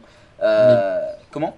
Game One, je trouve que c'est plus ce que c'était. hein. Oui, c'est vrai. Non, c'est clair, ça change. Bah, disons qu'ils sont un peu tous fait virer à la chaîne, quoi, hein, les meilleurs. Ouais, à part donc, euh, celui de, dans le, dans du rétro, franchement, je le trouve vraiment excellent. Non, mais je veux dire, tous les bons sont partis, quoi. Ouais, tous tous les les bons bons. animateurs. Ouais. Bon. Sinon, sur le rétro gaming, pareil, que ce que je conseille, euh, c'est des vidéos qu'on trouve sur Dailymotion qui s'appelle Le joueur du grenier. Ah, Je connais pas ça. Non. Euh, c'est quelqu'un qui présente des, euh, des jeux, euh, des vieux jeux, donc pour le coup. Et C'est exactement ce qui se passe sur la radio là. hein, euh, Sur, ils, font Mhm. une- ils font des émissions et il y a une de ces émissions qui est euh, euh, qui parle en fait d'un jeu vidéo qui est qui est passé un petit peu, qui est vraiment qui date et euh, ils proposent aussi sur leur site les téléchargements de, de jeux vidéo qui euh, n'existent plus du tout sur le marché Mm. euh, et dont les, euh, les services après-vente ont disparu, etc. Donc il me semble que c'est des jeux qui sont au moins Les abandonware, quoi. Les Voilà. le but d'un abandonware, c'est que le- la licence a été abandonnée par. euh, Exactement. Et, euh, et cette radio bah, reparle de ce genre de jeu, fait des soirées, passe toutes les musiques de certains jeux. Par exemple, il y a, euh, lors, de la, lors du premier passage d'Azeroth.fr, ah, ils repassent les épisodes dans l'ordre. hein. donc ils ont passé l'épisode 1, l'épisode 2, etc. C'est. euh, euh, Ouais. c'est donc Chronologique. vous- si vous voulez écouter les nouveaux épisodes, là par contre, il va falloir les écouter sur notre site. Mais ils arriveront d'ici. euh, il me semble qu'ils en passent deux par semaine, donc C'est d'ici ça. 20 semaines. Quoi. Je- à peu près. Je me pose la question, est-ce que Warcraft 1 est un abandonware ou Blizzard a gardé les droits? Enfin, le. Bah, il me semble que c'est encore en vente. hein. Je sais pas. Sur des sites spécialisés, peut-être. Mais euh, effectivement, c'est une bonne question. Vu que Euh. je crois que pour l'installer, c'était euh, assez galère. Enfin, vu que ça date quand même euh, pas mal de temps. C'est une très très bonne question à laquelle je n'ai pas de réponse, mais je pense qu'on va essayer de la trouver. À cette vérifier. réponse. À vérifier, exactement. Ouais. Donc, on vous conseille LTF Radio Abandonware, on mettra le lien. Euh, Ouais, et oui, je voulais dire qu'à l'occasion de la- du passage, euh, premier passage des Rods.fr sur les ondes, il y avait eu une soirée euh, spéciale Warcraft 3 avec toutes les chansons Warcraft 3, musique pardon, qui étaient passées. Euh, Et on remercie Sébastien qui nous a Sébastien, gentiment exactement. contactés. qui nous a gentiment contacté et c'est un véritable plaisir de parler de cette radio. Voilà. Euh, C'était coup de pouce du mois. Le mois prochain, je pense qu'on en aura aussi un. J'ai déjà ma petite idée. Euh, concours spécial Spécial Nat Wouh Ah, C'était presque un générique un petit peu. Un jingle. Oui, ah oui. Bah, euh, on prend le générique. Ce concours spécial Nat vous a été présenté par. Bon, euh, concours spécial Nat. Donc, évidemment, pourquoi ce concours est spécial Nat Parce qu'on va vous demander d'écrire un truc Une chanson. une chanson qui va tourner autour de World of Warcraft.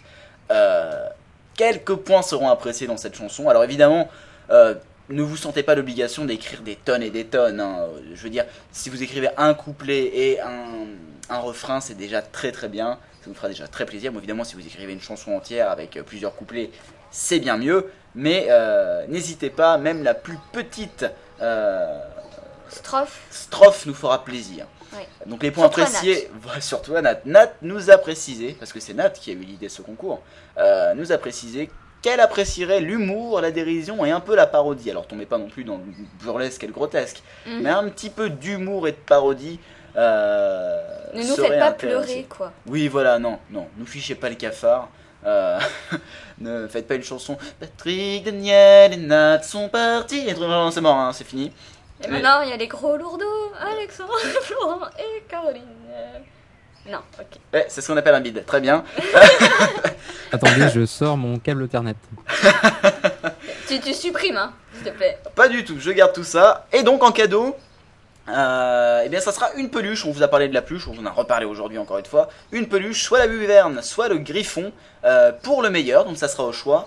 Et si on trouve qu'il y a vraiment des graines de stars, j'ai presque envie de dire, euh, des très bons textes, et bien s'il y a vraiment des très bons textes, on n'hésitera pas à faire gagner deux peluches, donc une pour le premier, une pour le deuxième. Euh, bon évidemment le deuxième n'aura pas le choix sur la peluche, mais dans tous les cas, si vous êtes vraiment très bon, il y aura deux peluches à gagner. Par contre, si on trouve que c'est un petit peu faiblard, on en fera gagner qu'une, et la seconde sera à gagner dans un autre concours. Euh, et évidemment, le cadeau en fait le plus gros, j'ai envie de dire. Ouais. Énorme Nat chantera votre chanson Énorme, hein Évidemment, ça passera dans Azeroth.fr, sur toutes les ondes nationales, internationales, intergalactiques, j'ai envie de dire. Ça passera partout Partout. Partout, partout, Oh partout. Euh, votre texte sera connu euh, de Goldman à Sardou, en passant par... euh, Mais faites attention, il faut que ça soit bien. Nous, on est très. on est très, très exigeant, ouais. exactement. Surtout moi. Donc voilà pour ce concours. Je sais pas encore la date de fin du concours. Je pense. Le prochain épisode, en fait, on sait pas trop quand est-ce qu'on va l'enregistrer. Donc, euh, ouais, ouais, on est. Qu'est-ce que tu regardes? Ah oui. Caro fait semblant de ne pas être là. Euh, J'aurais tendance à dire pas pour le prochain épisode, mais pour l'épisode d'après. Donc, vous avez jusqu'à l'épisode 45. On vous, on vous rappellera que vous avez le temps euh, pour faire ce, pour faire cette chanson jusqu'à l'épisode 45. Donc, euh, pour, faire, pour faire votre texte. Voilà. Donc encore on- mieux pour prendre son temps et faire un bon texte. Exactement, on veut un bon texte, nous. Ouais. Euh, Mais envoyez-nous quand même, au cas où vous dit non, il faut changer ça, ça, ça. Comme ça, bah, vous pourrez retravailler votre texte. Exactement, n'hésitez pas, Caroline se fera un plaisir Ouais, moi, de passer plaisir, des heures entières. ça. Je vous le rappelle, hein. Caroline est une artiste, Ouais. sans, rigoler, sans rigoler. Hein. C'est vrai, tu trouves? Ah, c'est gentil. Bah si, c'est vrai. Oui, Faudrait, que tu montres un petit peu tes œuvres. Mais bon, euh, allez, on passe aux commentaires iTunes et aux autres commentaires. Florent, combien d'avis ce mois-ci? Si tu as mis à jour le nombre d'avis d'ailleurs. Ah, il a pas mis à jour le nombre d'avis. bon, on va dire, on doit être aux alentours de 775, 780, je pense. Euh, avis, bravo Florent, hein, encore. euh, Ah là là. Non, mais c'est pas Bon. grave, Florent. Bon, allez, on passe. Euh, un commentaire d'Audrey0312. Donc, 0312 pour on ne sait pas, très bien. Euh, bonne continuation, vous êtes en progrès à la vitesse V. Elle voulait dire la vitesse grand V, je pense. Ah, exact Je pense que c'est un piège sadique qui a été tendu par euh, pas Florent, gentil. ça. Non, c'est Florent qui m'a Ouais, tendu ce piège, il s'attendait à ce que je lise, tu sais. Et, euh, et sinon, euh, pour rattraper ma petite bourde pour changer, j'ai Ah, il a regardé. C'est, euh, nous, nous en sommes à 784 avis. Voilà. 784 avis. Ah, j'étais pas loin. Mhm. Content de mon estimation. Euh, bientôt les 800. On espère qu'on les atteindra pour euh, le prochain épisode. Euh, avant le cadeau bonus, le cadeau bonus qui je pense est un des meilleurs cadeaux bonus qu'on a eu Euh, depuis très longtemps. Enfin, un des meilleurs dans le sens euh, le meilleur du pire. Ouais. Euh, on va vous parler quand même d'un projet. Alors, vous en avez touché deux mots. Euh, il s'agit de No Watch FM. Donc, vous l'aurez certainement entendu au début de l'épisode. Il y a eu un petit euh, tag, ce qu'on appelle un tag, euh, qui fait un peu peur d'ailleurs. il, il fait un peu peur ce tag. Hein. Euh, avec la douce Bah, voix, avec la douce voix de Patrick Béja, euh, l'ancien animateur d'Azeroth.fr. Et euh, donc, vous pouvez nous retrouver sur la plateforme No Watch FM, qui en fait bah, est une plateforme qui regroupe les meilleurs podcasts francophones en gros. Euh, oui, enfin pour résumer, euh, FM est donc la composante audio de No Watch, euh, parce qu'il y a aussi une NoWatch.tv qui est la même chose pour les podcasts euh, vidéo. Ouais. Et c'est donc les des podcasts des podcasteurs francophones qui ont décidé de se de se rassembler ensemble. autour d'une même, d'une même co- pas coopérative quoi, mais euh, en même gros, communauté, ouais. Voilà, on est en se met en communauté pour être plus fort, hein, tout simplement. Et donc, effectivement, nous vous encourageons à aller voir euh, sur Nova FM. Donc, pour le moment, le site est un petit peu en bêta, on va dire, même alpha. euh, un nouveau site sort incessamment sous peu, me semble-t-il. Mais euh, vous pouvez déjà voir les. euh, il me semble qu'il y a 5 podcasts, c'est ça? C'est ça, dont le nôtre, oui. Dont le nôtre. Donc, effectivement, nous vous conseillons d'aller faire un tour sur No Watch FM pour avoir euh, des bonnes choses à écouter. Évidemment, ça ne touche pas que World of Warcraft, hein. ça touche à peu près tous les domaines d'ailleurs. Mais plutôt le tech quand même. Oui, ça, ça, ça touche beaucoup le tech euh, surtout, et euh, pareil pour NoWatch.tv, euh, c'est beaucoup le tech et euh, la, la culture geek surtout aussi. Culture geek, euh, les films aussi, Mm. euh, très important. Donc, si vous voulez un petit peu vous informer des news euh, technologiques, cinématographiques et geekiques euh, de- du net, allez sur No Watch. Et tout ça est en français surtout. En français, exact. Surtout. Sauf le titre, No Watch. Mais bon, c'est pas grave. Pas grave. T'en veux pas. Euh, le cadeau bonus, alors là, je me le garde. Je- je- Vas-y, Bon, je vais en parler un peu après. Tu vas en parler un peu après Moi aussi, je crois. Eh bien, j'ai envie de dire, vive les Meuporg. Je crois que ça va être le titre ce mois-ci. vive les Vive Meuporg. les Meuporg. Vive les Meuporg. Alors, Nathanaël, parce qu'il faut, le- faut, le, faut dire un petit peu son nom aussi à ce, ce grand journaliste. Euh, Nathanaël de, Rink, de Rinkensen, euh, qui a un nom aussi imprononçable que les, aussi imprononçable que les Meuporg. Nathanaël de Rinkensen, donc, prouve sa grande conscience professionnelle euh, dans Télématin sur France 2, euh, certainement chaque jour, lors de sa chronique matinale, et nous explique euh, que les MMMPORG, euh, PORPG, pardon, les MMMPORPG euh, sont très addictifs et dangereux pour la santé de nos chères têtes blondes, surtout Caroline d'ailleurs, mais, mais il nous explique ça d'une manière magnifique. Donc les Meuporg, vous l'aurez compris, ce sont les MMORPG, hein, mais à sa manière. Et il le dit ça avec une aisance, j'ai envie de dire, un- vraiment sans problème. Quand il arrive comme ça, il fait bien sûr, ce sont les, le Les Meuporg. Meuporg. La Ce- façon barbare. La façon barbare dont les jeunes appellent ces, ces jeux. Alors qu'on appelle Bien. ça juste un acronyme euh, pour le oui, minimum non, mais de c'est- connaissances françaises qu'il doit C'est avoir. clair, non mais je veux dire, un manque de conscience professionnelle énorme comme ça, je veux dire, ce mec-là, mais il, il a rien compris, je veux dire, enfin, franchement, franchement, je... Je trouve ça assez affligeant. Non, mais c'est un mec qui a même pas à dire, bon, il était fatigué, c'était le matin ni rien. Mm. Si là, on sent bien la chronique qui a été préparée en 4 minutes chrono, le mec, il est allé sur internet, il a vu ça, il a, mais je veux dire, il aurait tapé MMORPG, il serait allé sur, un, sur Wikipédia, il aurait eu la définition de MMORPG. Enfin, voilà quoi. Donc, euh, franchement, gros moins 1. Ouais. bravo. Là, on n'aime pas pour le coup. Ah ouais, non, non, mais là, on n'aime pas, mais c'est un cadeau bonus. Euh, La vidéo, la vidéo fait rire au début. hein. Moi, ça m'a fait Ah, mourir de rire. Oui, moi aussi. Mais je veux dire, quand on y repense, euh, Ah, tu- ça, pose des questions un petit peu sur le journalisme euh, d'aujourd'hui. Et euh, ça fait un petit peu réfléchir On aussi sent un sur. peu seul là.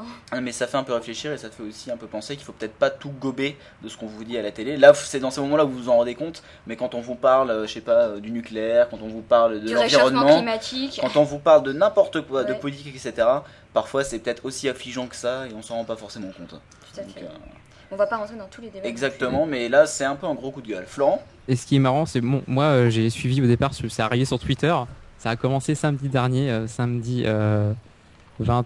euh, Ah bah, il y a eu un buzz. Hein. oui, il y a un eu un, buzz magnifique. euh, c'est impressionnant, ça a pris une, une proportion phénoménale. Il y a des phénoménales. Il y a des gens qui ont commencé à faire des groupes, par exemple sur Facebook, etc. euh, sur les Meuporg, euh, Sur les etc. Oui, etc. Non mais Et, euh, et le pire en plus, c'est que euh, Télématin, euh, donc là pour le coup, c'était pas lui, mais c'était euh, un autre personne de Télématin, avait fait une autre bourde aussi, qui pas mal, euh, qui était quand même assez énormissime. C'est qu'il avait dit que sur euh, l'iPhone, il avait donc Windows 7 qui était installé, sachant que bon, euh, il est un mec. minimum hein. de connaissances que Apple et Windows sont pas très donc euh, voilà, donc euh, Télématin, euh, quand on voit déjà ces deux gros Non mais, bug, non, mais je veux on va dire, dire. non mais les, me- les mecs ils, ils foutent rien, attends, ils foutent rien de. Je veux dire, ils, ils vont sur quoi? Sur quel site pour avoir ça, pour avoir leur information? Attends, ils vont, il a vu ça dans l'IB, il a vu ça dans Libération, il a fait tiens voilà, il a, il a, il a juste lu Libé- il- il a juste lu Libération mec, tu vois, il a juste fait ça. Enfin, je vais arrêter de, parce que là dans ces cas-là je m'énerve un petit peu etc. Mais Va casser ton micro. non non mais ça, ça m'énerve ce genre de choses là et ça donne une image. euh, Mauvaise vraiment- image euh, à Wawa. Non, moi la, la télé est pas forcément mauvaise quoi, Non, mais pas ouais, il y a des émissions, bah, Télé Matin par exemple, c'est bien seulement pour les news. Et euh, sachant qu'en plus il parle d'addiction dans les jeux vidéo et que euh, bah, dans le Ah, côté mais il- addictif, en plus, il dit genre il y a 300 personnes qui sont hospitalisées par an, etc. à cause de des jeux, etc. Enfin, le mec il part dans un truc, mais vraiment il a copié-collé ce qu'il y avait dans Libération. Surtout Encore s'il ouais. savait ce qu'était un copier-coller, mais euh, il a- il a lu Libération, il a fait ouais, il a pris 2-3 chiffres, un acronyme qu'il savait pas ce que ça voulait dire, et voilà, c'est fini. On arrête ici pour le cadeau bonus, sinon ça va être trop long. Euh, fin du fin de l'épisode. Et ma présentation Ah oui, on a oublié la présentation de Caro. Deuxième cadeau bonus, aussi bon que les Meporg, j'ai envie de dire. Ah bah merci. Dans le bon alors j'espère. Dans le bon, allez, dans le Ah bon. c'est gentil. Dans l'humour, dirons-nous. Ouais, on va Euh, dire ça. Donc effectivement, Caro qui a fait sa... On n'avait pas en fait euh, fait la présentation de Caro, enfin, on l'avait fait dans le podcast, mais pas sur le site. oral qui était vraiment Voilà. et donc. Donc sur le site, vous aurez maintenant la présentation de Caro, fait par elle-même d'ailleurs, Ouais, incessamment Euh, sous peu. incessamment sous peu, normalement à- en même temps que la sortie de l'épisode. Euh, eh bien, je crois que c'est à peu près tout pour ce mois de mars, pour ce 43e épisode. Florent, quelque chose à ajouter? Non, je ne pense pas. Rien du tout. Caro? Moi non plus. Ok, bon, on va essayer de clôturer euh, proprement cet épisode pour une fois. Pour une fois. Allez, donc on vous dit une bonne fin de mois de mars. Que l'épisode va sortir le 31. Donc plutôt un bon début de Mois d'avril. de mois d'avril. Et Mon on vous dit anniversaire. à la prochaine. On vous prévient, ça sortira pas le 7 avril, le prochain épisode. Je pense que ça sortira plutôt aux alentours du 20-25 quoi. Ok? Ok. Allez, un bon mois d'avril et à plus en Azeroth. Au revoir. au revoir and kill your TV. Yeah